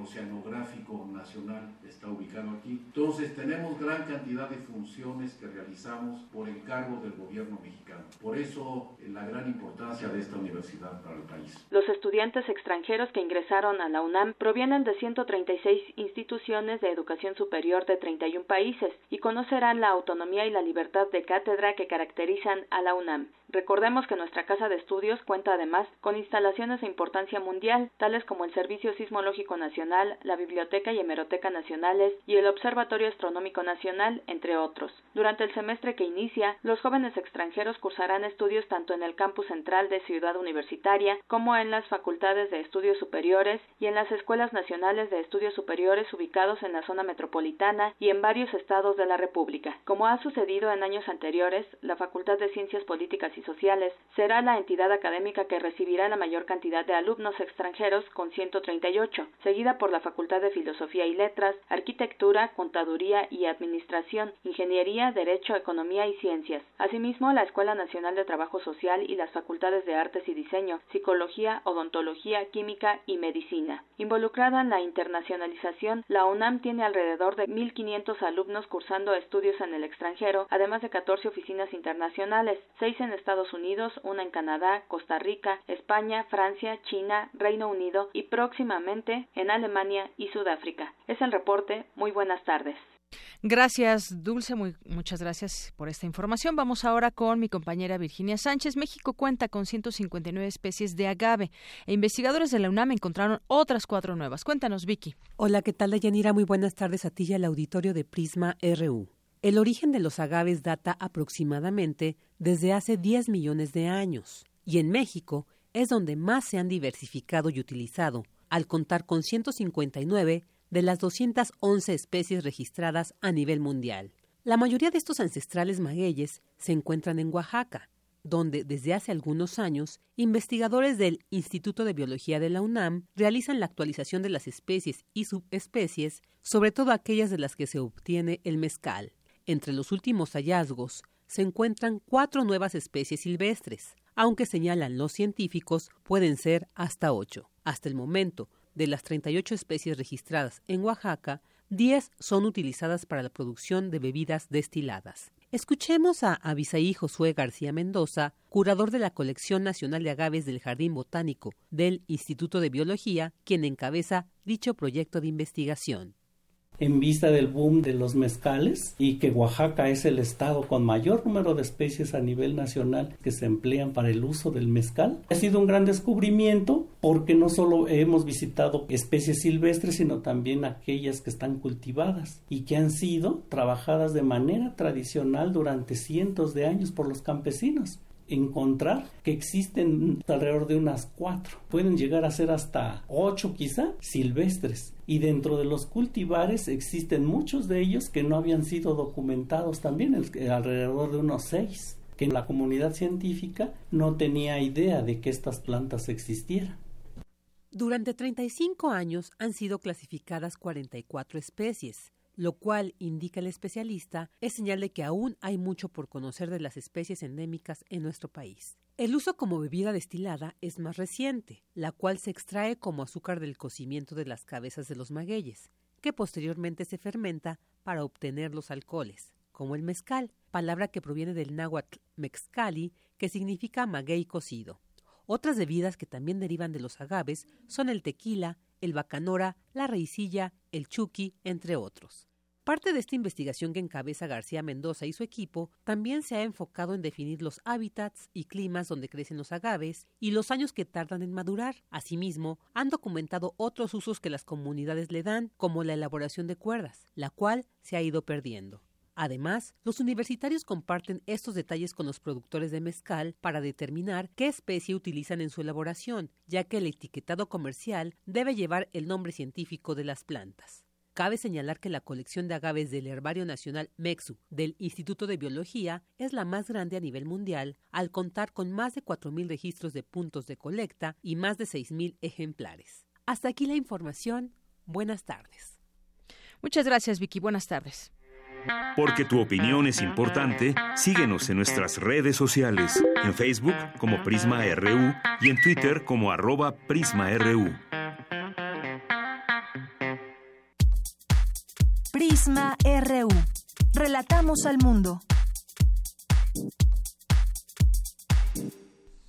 Continuamos, son las 2 de la tarde con 13 minutos y bueno, aquí estamos también pendientes de este tema de Marco Antonio Sánchez, el joven que fue desaparecido, después, días después fue ubicado y siguen en todo este tema muchas muchas preguntas. Eh, ¿Qué pasó estos días en donde no estaba ubicado? ¿Dónde pasó el tiempo y qué fue lo que lo llevó a encontrarse en esta situación en la que ahora eh, los médicos señalan y que es una situación nada sencilla. Este caso de Marco Antonio Sánchez Flores, el joven estudiante de la Prepa 8, tiene, dicen algunos expertos, tiene las dos características de una desaparición forzada, porque primero fue privado de su libertad por la policía y dicha privación fue negada por las autoridades. Aquí hemos también tratado el tema, lo hemos analizado eh, desde el punto de vista legal, donde la conclusión que han hecho quienes saben justamente de derecho han señalado que hubo abuso de poder y que en todo caso este tema de una eh, desaparición forzada eh, durante unos días también puede estar latente en este tema. Siguen los familiares pues muy preocupados y sobre todo pues no sabemos cuánto tiempo llevará eh, ojalá esta recuperación del joven para que pueda dar su versión, para que pueda declarar qué sucedió. Todavía no se le hacen tampoco hasta donde se sabe los exámenes toxicológicos. De ello también derivaría una parte importante de todas las preguntas que hay hasta este momento. Y justamente pues también desde la UNAM escuchábamos hace unos momentos con mi compañero Jorge Díaz la postura que da a conocer el propio rector de la UNAM y que dice continúa la indignación, es lo que dice el rector. Y en otros temas, bueno, pues ahora vemos también eh, que Andrés Manuel López Obrador va a interponer una denuncia por eh, supuesta campaña negra. Eh, en muchos espacios está escribiendo sobre el árbitro eh, que es el INE en todos los temas, no solamente en temas de campañas negras, también en temas de presupuesto, el tema de los independientes, cuáles son los errores que hasta el momento han cometido y bueno, varias cosas. Hablando de campañas negras, ¿qué son las campañas negras? ¿Cuándo surgen? Bueno, pues no se tiene exactamente una fecha precisa de cuándo surgen las campañas negras o guerra sucia. Se remontan eh, a muchos años atrás. Algunos apuntan a las elecciones de 1828 como el primer caso donde se emplea esta práctica, donde en Estados Unidos, en aquel entonces, los partidos estadounidenses, demócrata y republicano, en busca de la silla presidencial, convirtieron la campaña literalmente en un ambiente de violencia política, donde la difamación y el ataque personal eran los, los nodales de la plataforma electoral. Y bueno, pues eh, existen varias descripciones para tratar de entender este término de las campañas negras. Em, hay muchos artículos escritos al respecto que se pueden consultar en la red, en distintas revistas, en periódicos. Y bueno, pues eh, de manera sencilla, pues las campañas negras son pues estrategias, estrategias electorales que tienen por objetivo atacar a candidatos, muchas veces los mejor posicionados o el mejor posicionado en encuestas para restarles simpatías y por oposición beneficiar a sus adversarios. También eh, estas campañas, si nos damos cuenta y hemos eh, y ahora, ahora creo que estamos viviendo parte de todo esto, pues estas campañas no están firmadas por sus creadores, deben ser evidentemente impactantes, mover emociones. Por ahí también eh, comentábamos sobre este tema que sería interesante manejarlo eh, desde el análisis, ver qué puntos de vista tienen los, eh, los observadores del comportamiento de los medios de comunicación y ahora con esos elementos que tenemos de las redes sociales con mucha más fuerza pueden impactar las, las campañas negras que pueda haber. Y esto apenas estamos en el comienzo de un proceso electoral, bueno, con varias semanas de pre-candidatos, de pre-campañas, pero en unos, em, en, un par de meses más ya tendremos encima las campañas. Deben ser impactantes, decía, em, y difunden información negativa, imprecisa, muchas veces es, eh, son mentiras en la información que se genera. Pero cuánto también qué hay detrás de todo esto, porque puede ser un gran negocio. ¿Cuánto gana ese experto anónimo en ensuciar las contiendas y limpiar la imagen de un candidato o ensuciar la imagen de un candidato? Bueno, pues existen diversos factores para determinar el sueldo. Hay distintos niveles de consultores, por ejemplo, hay consultores de prestigio. Eh, consultores internacionales o con, eh, consultor de reconocimiento eh, nacional. Y bueno puede variar mucho su, su salario pero pues son jugosas cantidades las que se llevan. Y bueno es un tema que ahí dejamos ahora que estamos viendo eh, pues que uno de los precandidatos está estaría por poner una una denuncia por campañas negras y que muchas veces se ha visto los resultados en otros lugares, en otros países, eh, que inciden definitivamente en los resultados de los procesos electorales. También hoy escribe, por ejemplo, Jorge Meléndez, un periodista, que eh, fue de los que recibió en su teléfono una mm, llamada en Puebla que hablaron a miles de domicilios afirmando eh, que Andrés Manuel López Obrador eh, quiere revertir la malhadada reforma energética para otorgarle el petróleo mexicano a Venezuela y Rusia. Y bueno, aquí describe todo este tema de una campaña contra este precandidato y bueno pues hace referencia a algunas encuestas que hemos visto y que aquí no no hemos no hemos tocado mucho encuestas que de pronto pues no no no es a veces muy difícil reconocer cuál es la metodología que llevan estas encuestas y que nos nos llevaría a propagar información que pues no sabemos cómo se realiza o muchas veces a cuántas personas o cuál es el índice de, de equivocación también con respecto a las mismas. Pero bueno hay varias encuestas hasta donde sabemos la mayoría de ellas dan el dan eh, un porcentaje favorable a Andrés Manuel López Obrador y algunas ponen en segundo lugar a José Antonio Mid, otras a Ricardo Anaya. Bueno, pues todavía esto está alejado del día de las elecciones, pero ya empieza esta también guerra de encuestas y que como sabemos muchas veces quien paga la encuesta pues es quien resulta el vencedor, ¿no? En estas encuestas. Pero bueno, parte de lo que estamos viendo ahora ya hemos vivido en otros momentos en otras elecciones casos de campañas negras y ahora, pues bueno, viene a colación todo esto por una denuncia que interpondrá uno de los precandidatos, que en este caso es Andrés Manuel López Obrador. Son las dos de la tarde con 20 minutos. Tu opinión es muy importante. Escríbenos al correo electrónico prisma.radiounam@gmail.com. Queremos escuchar tu voz. Nuestro teléfono en cabina es 55 36 43 39. Internacional RU. Dos de la tarde con 21 minutos. Vamos ahora a las breves internacionales con Ruth Salazar.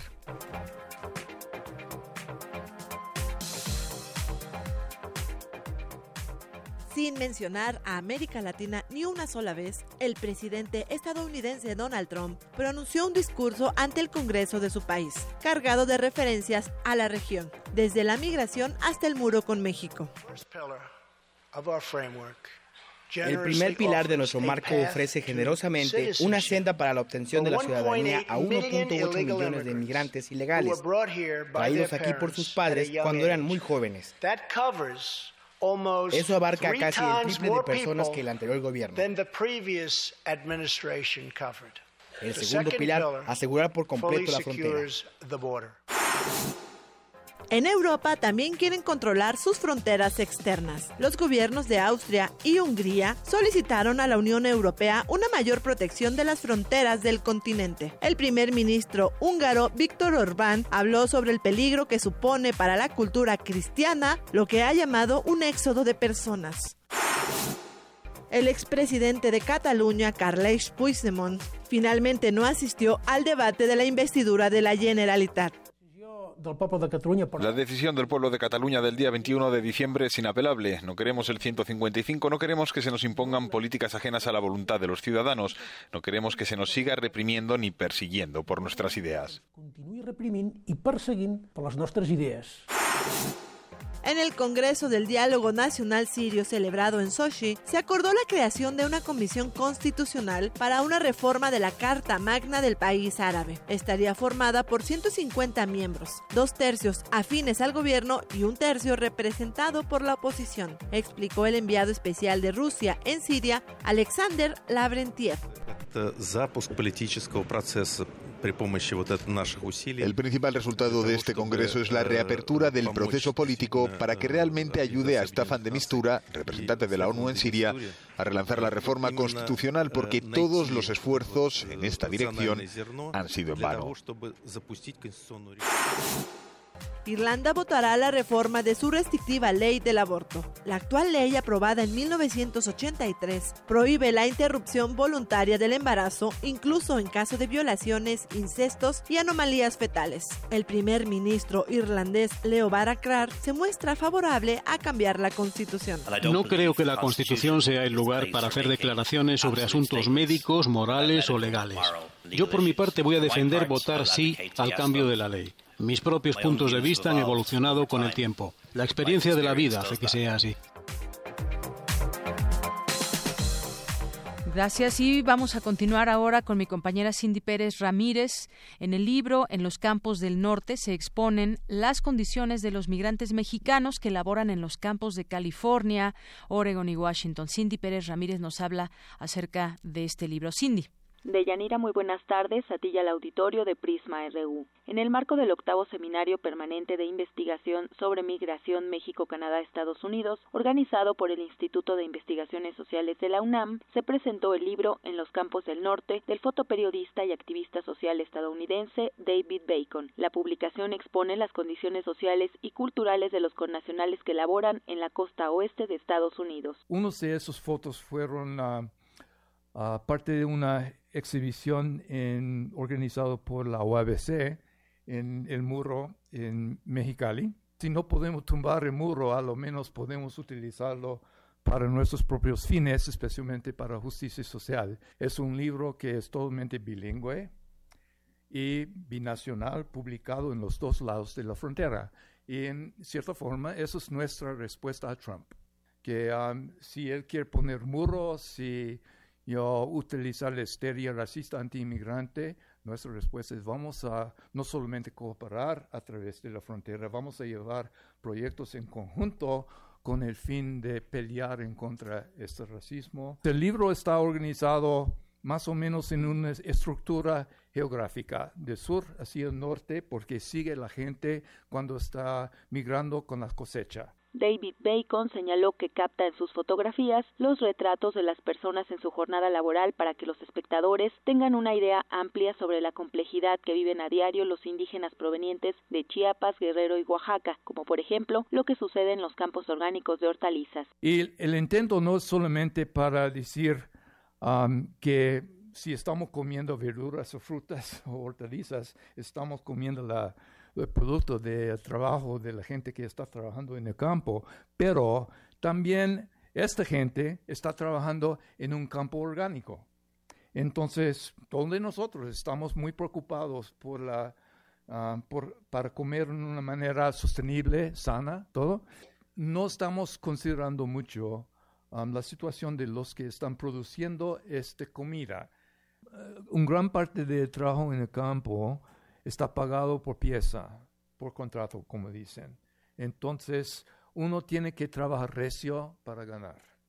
Hasta hace 10 años, más o menos, una mujer no podía conseguir este clase de trabajo porque fue uno de los trabajos mejor pagados en la agricultura en California, cortar lechuga. En los campos del norte es el resultado de un trabajo documental realizado durante 16 años que David Bacon inició como un proyecto en el que participó el Frente Indígena de Organizaciones Binacionales. El volumen lo integran 302 fotografías digitales en blanco y negro y 10 testimonios de migrantes y trabajadores del campo. Hasta aquí mi reporte. Muy buenas tardes.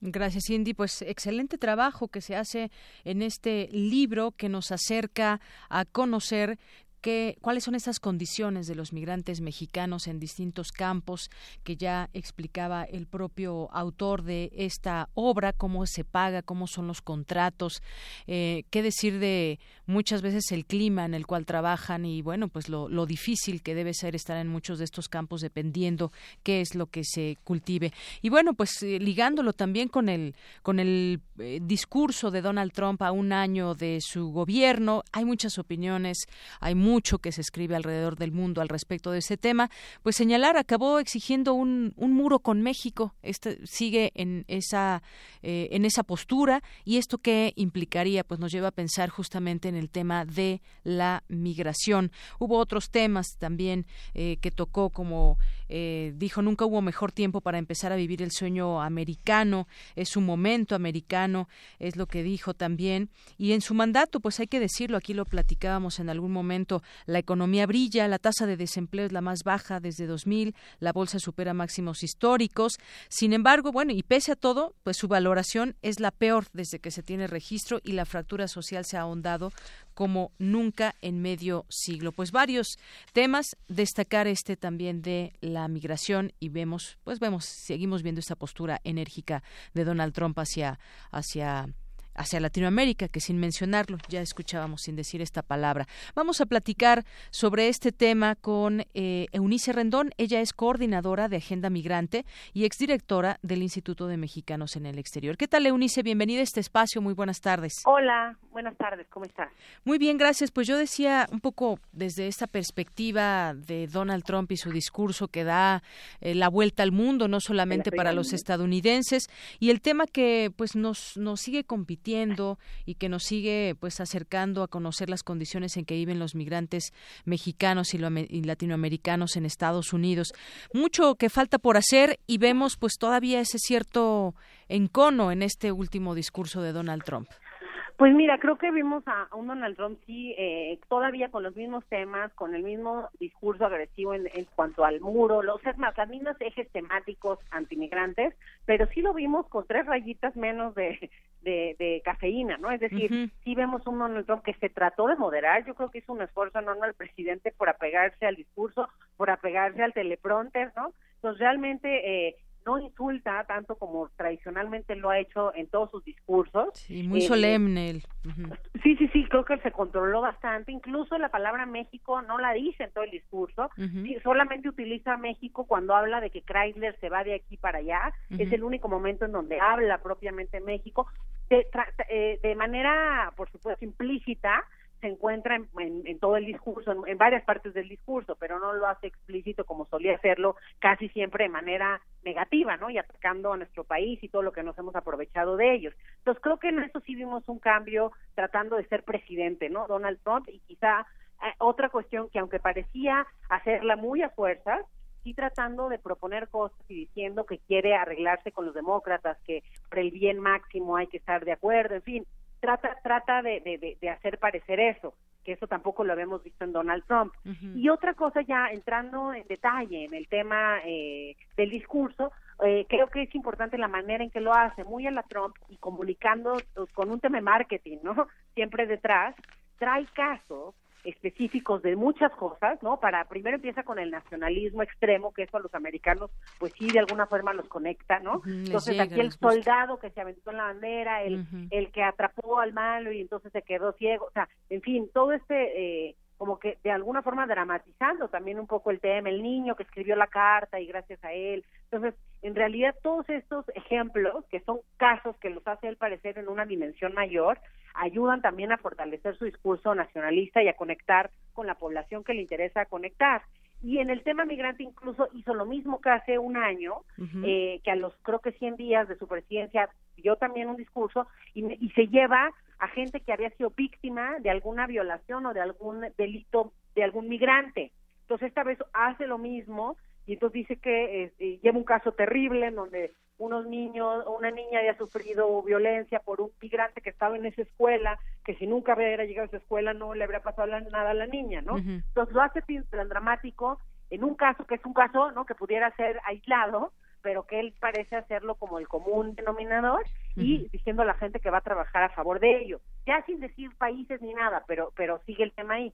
Y luego entra en el tema de primero comercial, creo que primero eh, trata de eh, decir, bueno, hemos hecho cosas satisfactorias en el tema de empleabilidad, en el tema comercial, hemos crecido como no se va a crecer en los últimos años en el tema de generación de empleos, y el tema fundamental de la parte económica de Trump, y creo que de las cosas que sí le han dado positivos allá, el tema de la reforma fiscal, ¿no? Que al final del día, otra vez, para México eso tiene impacto, que creo que todavía no alcanzamos a, a dimensionarlo, pero al final esta reforma fiscal que baja sensiblemente los impuestos para empresarios allá, sí genera una competitividad con México eh, que, que, hay que ver cómo se va a, a, tomar desde la parte mexicana o qué vamos a hacer para contrarrestar eso.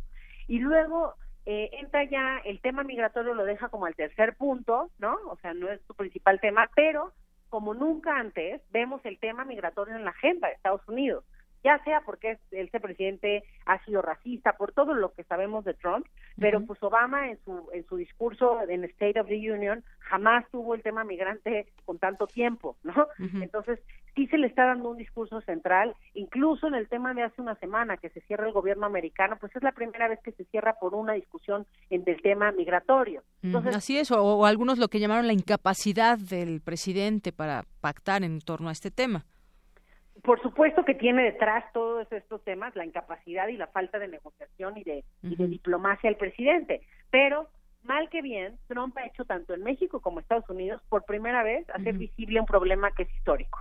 Claro. Y creo que bien nos lleva, Seunice, hasta llegar a este tema de los de los Dreamers, porque puso en la en la mesa una propuesta, algunos eh, algunos la han catalogado o adjetivado como venenosa a cambio de permitirles la estancia en el país a los Dreamers, pidió la construcción del muro para con México, acabar con el reagrupamiento familiar y someter la concesión de visado a criterios de eficiencia económica, una oferta indigerible para los demócratas, fuertemente también dentro eh, o que se han anclado con el electorado hispano. Pero aquí justamente, y nos interesa con todo ese trabajo que tú realizas con los migrantes, pues ¿qué, qué va a pasar con ese tema de los Dreamers? ¿Qué significa esta propuesta que hace Donald Trump?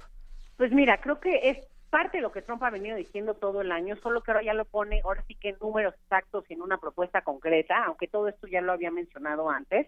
Desde el 5 de septiembre que él termina con DACA, él habla de intercambiarlo por el muro, más tarde saca 70 puntos de intercambio contra DACA y bueno, ahora lo pone ya de manera puntual 1.8 millones, diciendo que además se triplicaría con respecto a la cantidad de DACA que Obama logró eh, y eh, el número de, personas con, con, con, ya este este derecho, digamos, con que pudieran legalizar en su momento, con condiciones también no tan fáciles, es decir, después de 10 o 12 años se le daría ya eh, el estatus legal permanente, ¿no? Mientras tanto tendrían otra especie temporal eh, hasta que prueben ser grandes ciudadanos, etcétera, todo lo que lo que él menciona, pero también no olvidemos una cosa, por supuesto pareciera que los Dreamers dijeran, eh, quisieran decir está perfecto, si ya nos van a dar nuestro estatus, pero no olvidemos que los padres de estos niños son los indocumentados y son con los que contra los que Trump se va a ir y por eso está pidiendo el muro, pero también está pidiendo el tema de eh, mayor fuerza, diez mil agentes más de ICE cinco mil más de patrulla fronteriza y todo eso va a terminar mermando derechos y persecución con migrantes, ¿no? Es decir, va a generar también esta persecución, como este último año lo hemos visto. O sea, no solo es un discurso, este, este rudeza el presidente ha ocasionado un aumento del 20% en crímenes de odio, un aumento del 10% de este tipo de grupos, ha ocasionado el, un, un aumento del 52% en arrestos de gente indocumentada tierra adentro, ya no en la franja fronteriza, ha, triplicado el número también de arrestos de gente sin ningún delito, sin ningún récord criminal, simplemente en base a su perfil racial por ser indocumentados, los ven morenitos, los detienen y ven que no tienen papeles y los detienen y, arrestan, ¿no? Que eso todavía no se traduce en deportaciones porque tarda ese proceso en las cortes, hay 56 cortes y ya tienen más de 560 mil casos pendientes, entonces va a tardar, pero eso eventualmente va a ser traducido en deportaciones. Entonces, no olvidemos, estos dos temas se vinculan. Esos son los padres de estos niños, ¿no? Y el tema de migración en cadena, y, eh, que él dice que es por la unificación familiar, y es todo lo contrario. Él lo que dice es que ya muchas veces lo que hacen los abogados de migración es pedir a los padres, a los familiares, ya que uno de los hijos es ciudadano o es nacido allá, hay un proceso. Cada caso es distinto según el contexto, pero hay un proceso y eso es lo que él llama esta migración en cadena que van trayendo a sus familiares pero bueno, en eliminarla no, no, no, no, no, no una unificación familiar como él dice, sino al contrario, es separación y desarraigo familiar, que es otra de las características que este año vimos con Trump. Gente, ya no que como Obama, el 80% de los que cruzaban la frontera con Obama y eran deportados eran los que en el intento de entrar los deportaban. Entonces era gente que pues, intentaba y regresaba y no tenía ya probablemente nada o a lo mejor aquellos que reintentaban. Pero con Trump vemos un cambio de perfil. Lo que hoy estamos viendo es gente con más años en Estados Unidos, con más patrimonio, más arraigo, más familia. Entonces, justamente esto es lo que preocupa, ¿no? La cantidad sigue siendo muy similar a la de Obama en términos de números, pero sí la, el tipo de migrante es distinto y la reinserción social, emocional, económica de esas personas, por supuesto, presenta retos muy importantes y muy eh, difíciles también para el Estado mexicano, a los que creo que todavía no puede hacer frente hoy en día. Así es, es un, es un tema que, pues bueno, se pone en la mesa ahora con, con esta mm, visión de Donald Trump, porque parecería, Eunice, que le ha explotado esta bomba en las manos, porque ha habido mucho rechazo, incluso en el en propio Estados Unidos ha habido muchos, muchos abogados estadounidenses que se han volcado a ayudar en la situación que es diferente para cada uno de los Dreamers y sus familias. Decías bien, ahora son los papás, los papás son los que tienen esta, eh, este tema de... Eh, eh, de, su estancia en Estados Unidos y esto nos implica otro tipo de problemas, separación de familias, muchas otras cosas, pero pues ahí está finalmente esta pugna porque pese a que dice también los, los norteamericanos son dreamers en, su propio país, pero pues el tema no estamos viendo cómo separar fronteras, sino cómo arreglar un problema que se tiene justamente, que es una eh, es eh, la entrada por la frontera de Estados Unidos, pero el problema es realmente un problema que se tendría que pues capitalizar desde una visión social también. Ahí están los demócratas también dando batallas porque tienen esta empatía, pero no se trataría solamente de un debate entre republicanos o demócratas, sino también pues poner en la mesa un tema un tema social, pero que estaríamos lejos desde esta visión de Trump de tenerlo, Eunice. Sin duda, o sea, su visión es pragmática en el sentido que él va hacia su electorado, el muro lo prometió y lo va a hacer, no importa que tú le muestres con todos los números y la evidencia que eso no sirve y que al contrario afecta a ambas naciones, Aquí es un tema ya de otra vez de querer de marketing y de querer cumplir con este electorado más allá de, eh, de, que tenga razón o no. hay muchos temas en los que no tiene razón Trump, pero finalmente no no es una persona que con números o con o con lógica se le pueda hacer entender. Es un tema que ya prometió y aunque tenga que construir una barda, como quiera que sea, lo va a hacer, ¿no? O sea, porque es algo que lo prometió. Que eso tenga, eh, como tú dices, tiene una dimensión además social y económica, porque entre Estados Unidos y México, pues hay un comercio bilateral permanente, ¿no? En esta, sobre todo en la frontera, y además pues como sabemos y como lo hemos visto en el pasado, el endurecer la frontera lo único que ocasiona es que haya nuevos actores en el negocio, es decir, no van a dejar de pasar drogas ni personas, va a seguir pasando la gente y, y las drogas y, lo, y las armas y todo lo que pasa, pero simplemente va a ser a un mayor costo, porque un mayor riesgo significa mayor precio. Y eso que va a hacer que haya nuevos criminales queriéndose meter en este negocio que ahora parece muy atractivo. Es decir, si una persona antes pagaba cinco mil dólares por cruzar un pollero, que este año además aumentó el 300% las cuotas de polleros, ¿no? Nada más por el riesgo de Trump y eh, pero pues imagínate que ahora le podrán cobrar a un migrante 40 mil dólares, que por supuesto no tiene, entonces paga 5 mil, pero luego estando allá el tráfico se convierte en trata y entonces durante un año trabajas para este grupo del crimen para pagarles lo que les debes.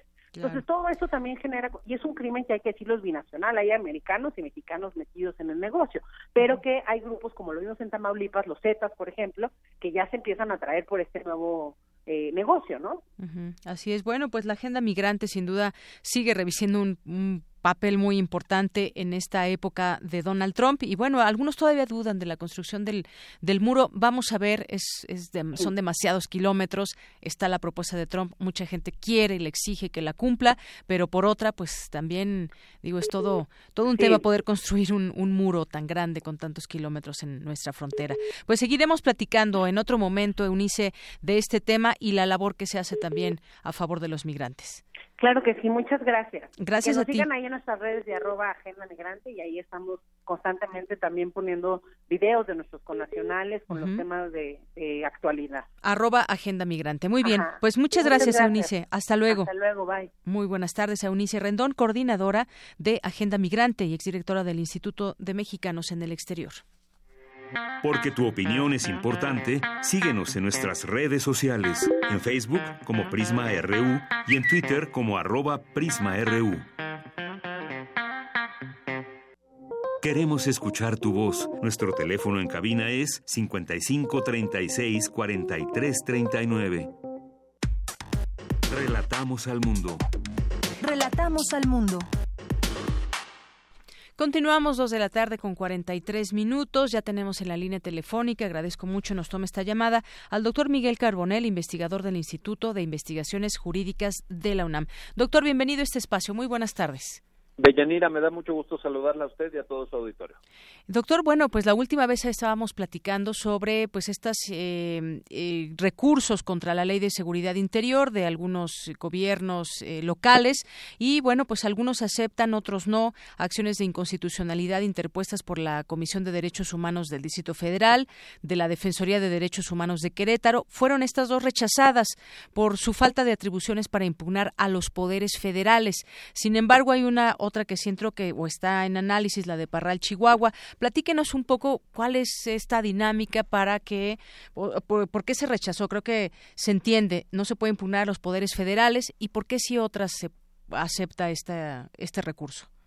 Hay, hay varios medios eh, de impugnación de una ley previstos en la Constitución mexicana de Yanira. Por ejemplo, los ciudadanos, todas las personas que nos están escuchando, podemos interponer amparos en el caso de la ley de seguridad interior que ha sido tan tan comentada que ha generado tantas eh, opiniones eh, en diversos sentidos pues eh, se han interpuesto amparos se han interpuesto controversias constitucionales en el caso de los municipios y se han interpuesto estas acciones de inconstitucionalidad que, que atinadamente está usted señalando.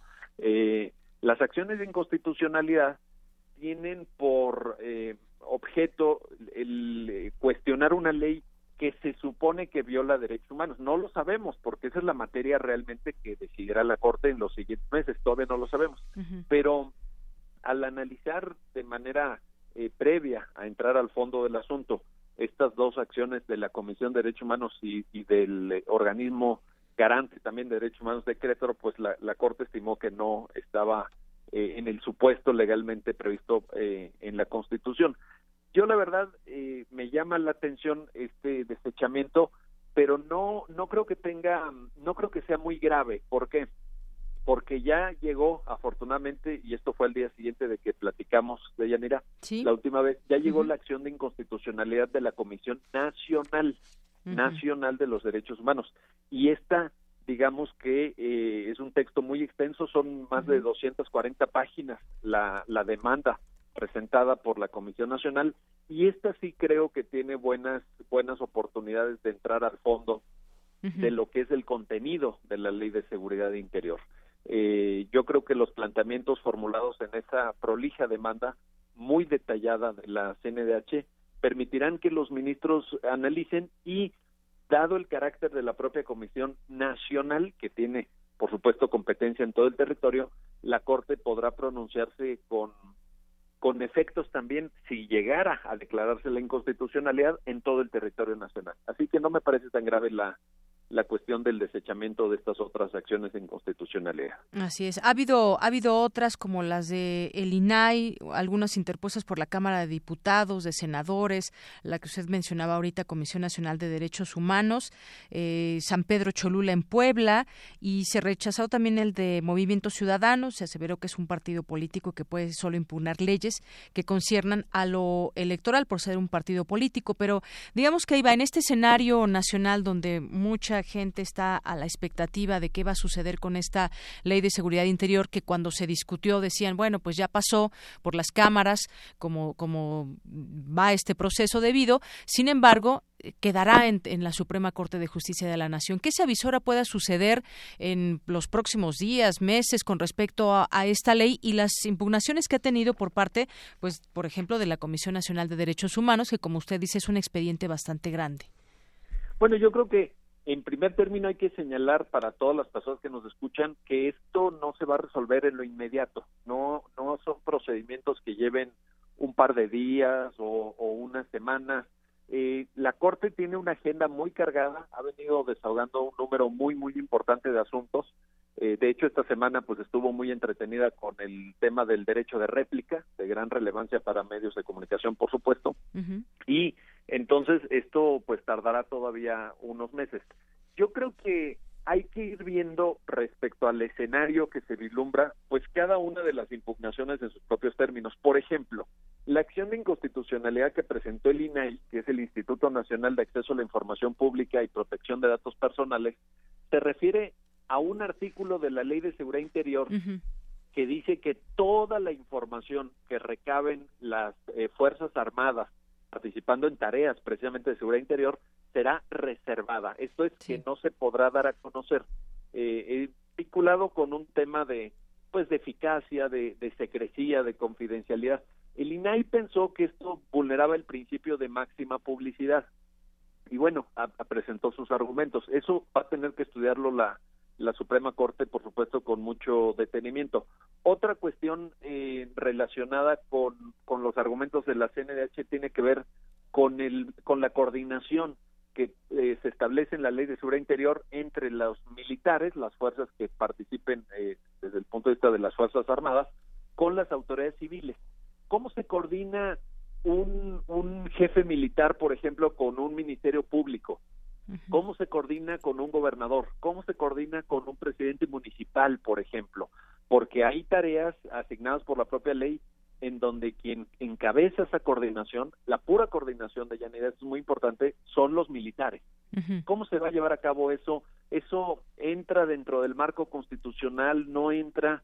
Son, son cosas que la Corte va a ir eh, resolviendo, va a ir atendiendo, pero efectivamente yo no le veo un plazo en lo inmediato. Yo creo que esto se va desde luego a, después de las elecciones, eh, quizá para fin de año probablemente habría que ver, y, ya la Corte nos irá diciendo cómo, cómo aprecia cada una de estas impugnaciones. Muy bien. Yo quiero, tengo una última pregunta, doctor Miguel Carbonel. Eh, la Comisión de Derechos Humanos de la Ciudad de México dijo que acudirá a cortes internacionales por ese tema de la Ley de Seguridad Interior.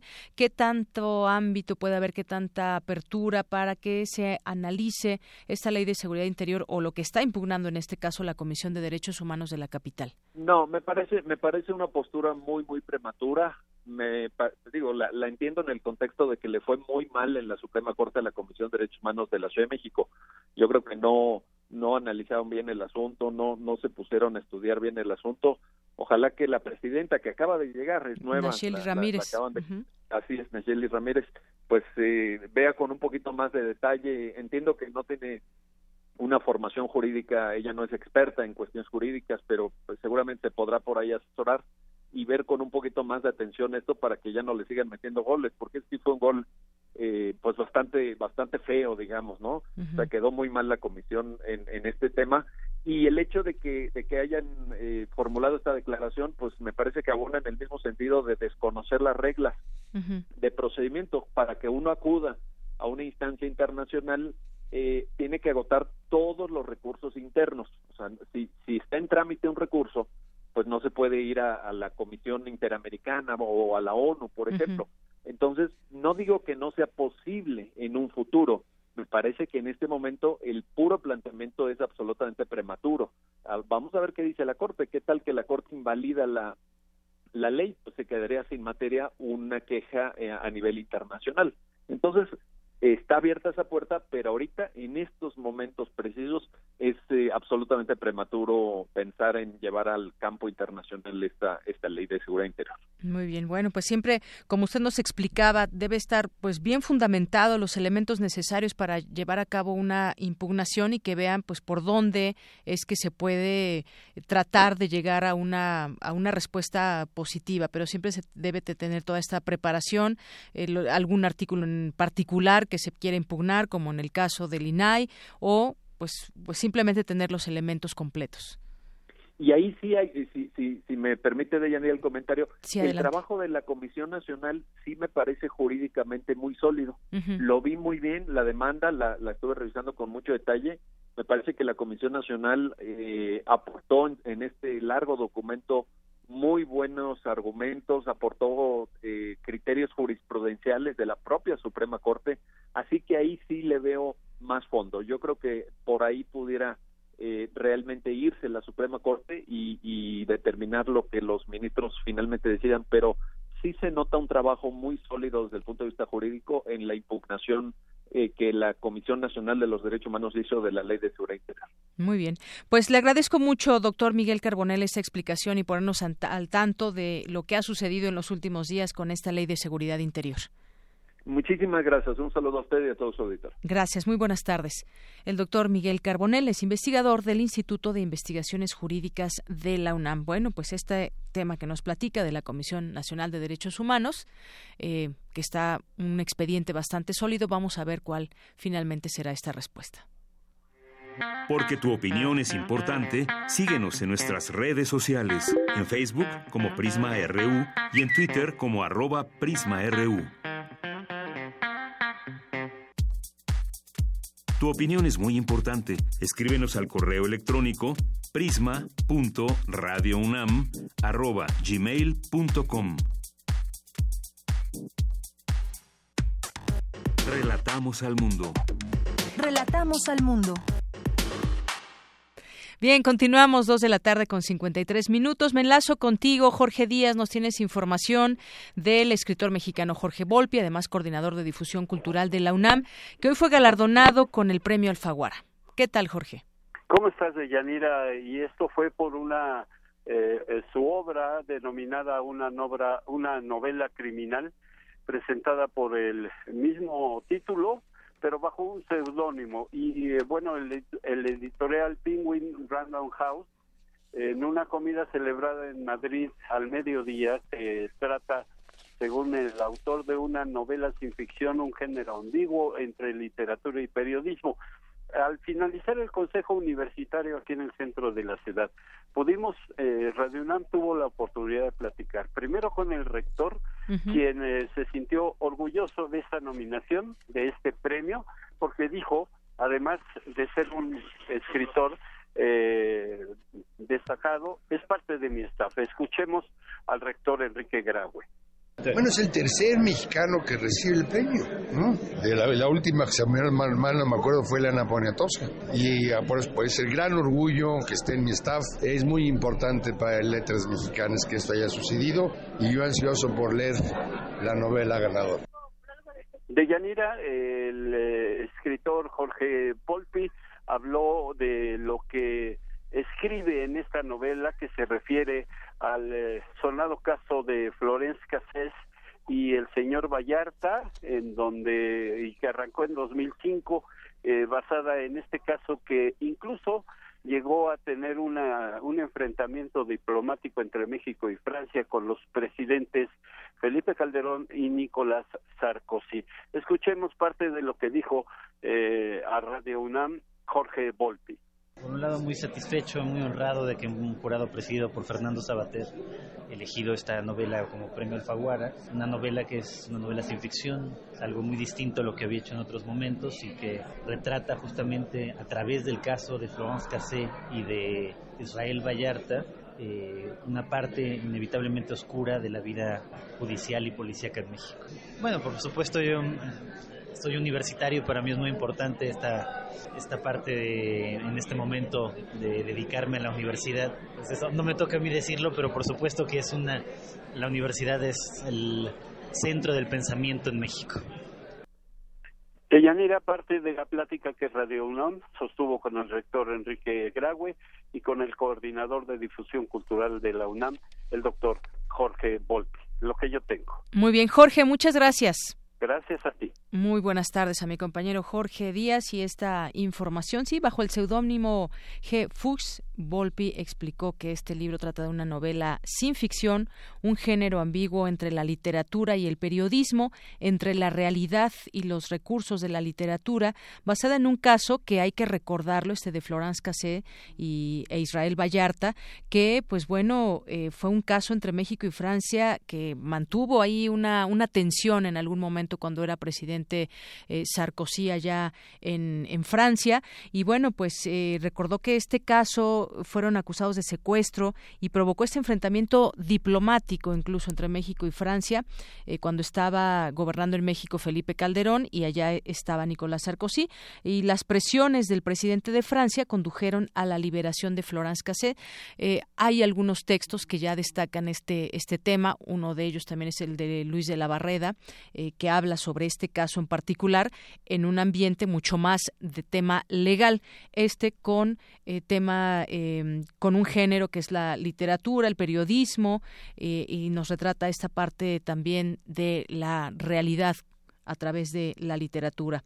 Y el, el, jurado destacó que esta obra sigue la estela de un género muy particular, al que pertenecen novelas como A Sangre Fría de Truman Capote, La canción del verdugo de Norman Mailer y ejemplos más recientes como los libros de Javier Cercas o Emanuel Carrer que utilizan los recursos y los medios de narrar propios de la novela tradicional para contar hechos ciertos y donde el margen de la imaginación consiste en llenar esos intersticios que no quedan claros. Así que, pues bueno, enhorabuena para Jorge Volpi y este premio Alfaguara. Eh, mm, premio Alfaguara de novela 2018. Y ya nos despedimos. ¿Con qué nos despedimos, Rodrigo? Con el baúl de datos que nos prepara eh, Jesús Morales. Baúl de citas.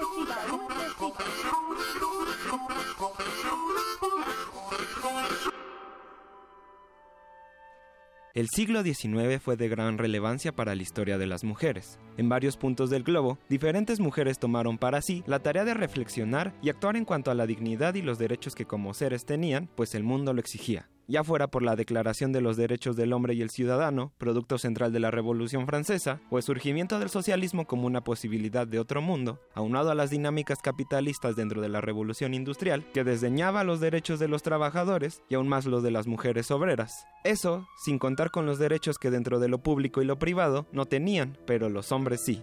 Lo cierto es que a pesar de todos estos cambios en el mundo, la condición de las mujeres ante la vida parecía igual, aún más difícil. ¿Qué tipo de derechos tenían las mujeres cuando se consideraba que la mano de obra femenina era barata y capaz para cierto tipo de trabajos? O también, ¿qué derechos tenían las mujeres cuando no tenían representación en ningún Senado, Parlamento o Congreso de todas las nuevas naciones que surgieron en este siglo? E incluso, ¿qué tipo de derechos tenían las mujeres cuando en dado caso que pudieran acceder a la educación, ésta se limitaba a que fueran serviles, elegantes, con modales, al embellecimiento de su hogar o mantenerlas en un estado perpetuo de niñez?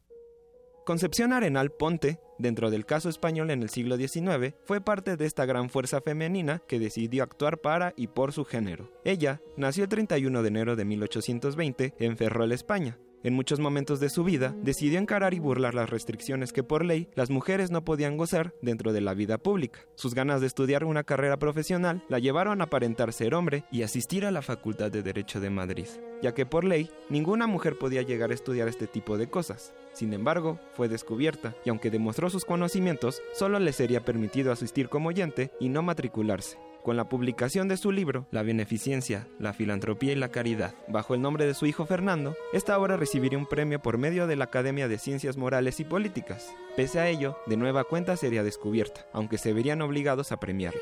Aunque obtuvo cargos que se encargaban de la situación de cárceles y reos, su mayor enfoque como activista fue por medio de sus textos que abordaban el derecho a la educación de las mujeres. En sus libros La mujer del porvenir y La educación de la mujer, recalca que la igualdad política se encuentra en la igualdad moral e intelectual, pues en sus palabras, la mujer para ser persona a menester hoy y probablemente siempre, para tener personalidad, decimos, necesita ser más persona que el hombre pues una educación que contribuya a que conozca y cumpla su deber, a que conozca y reclame su derecho a dignificar su existencia y dilatar sus afectos, para que traspasen los límites del hogar y así llame suyos a todos los débiles que piden justicia o imploran consuelo.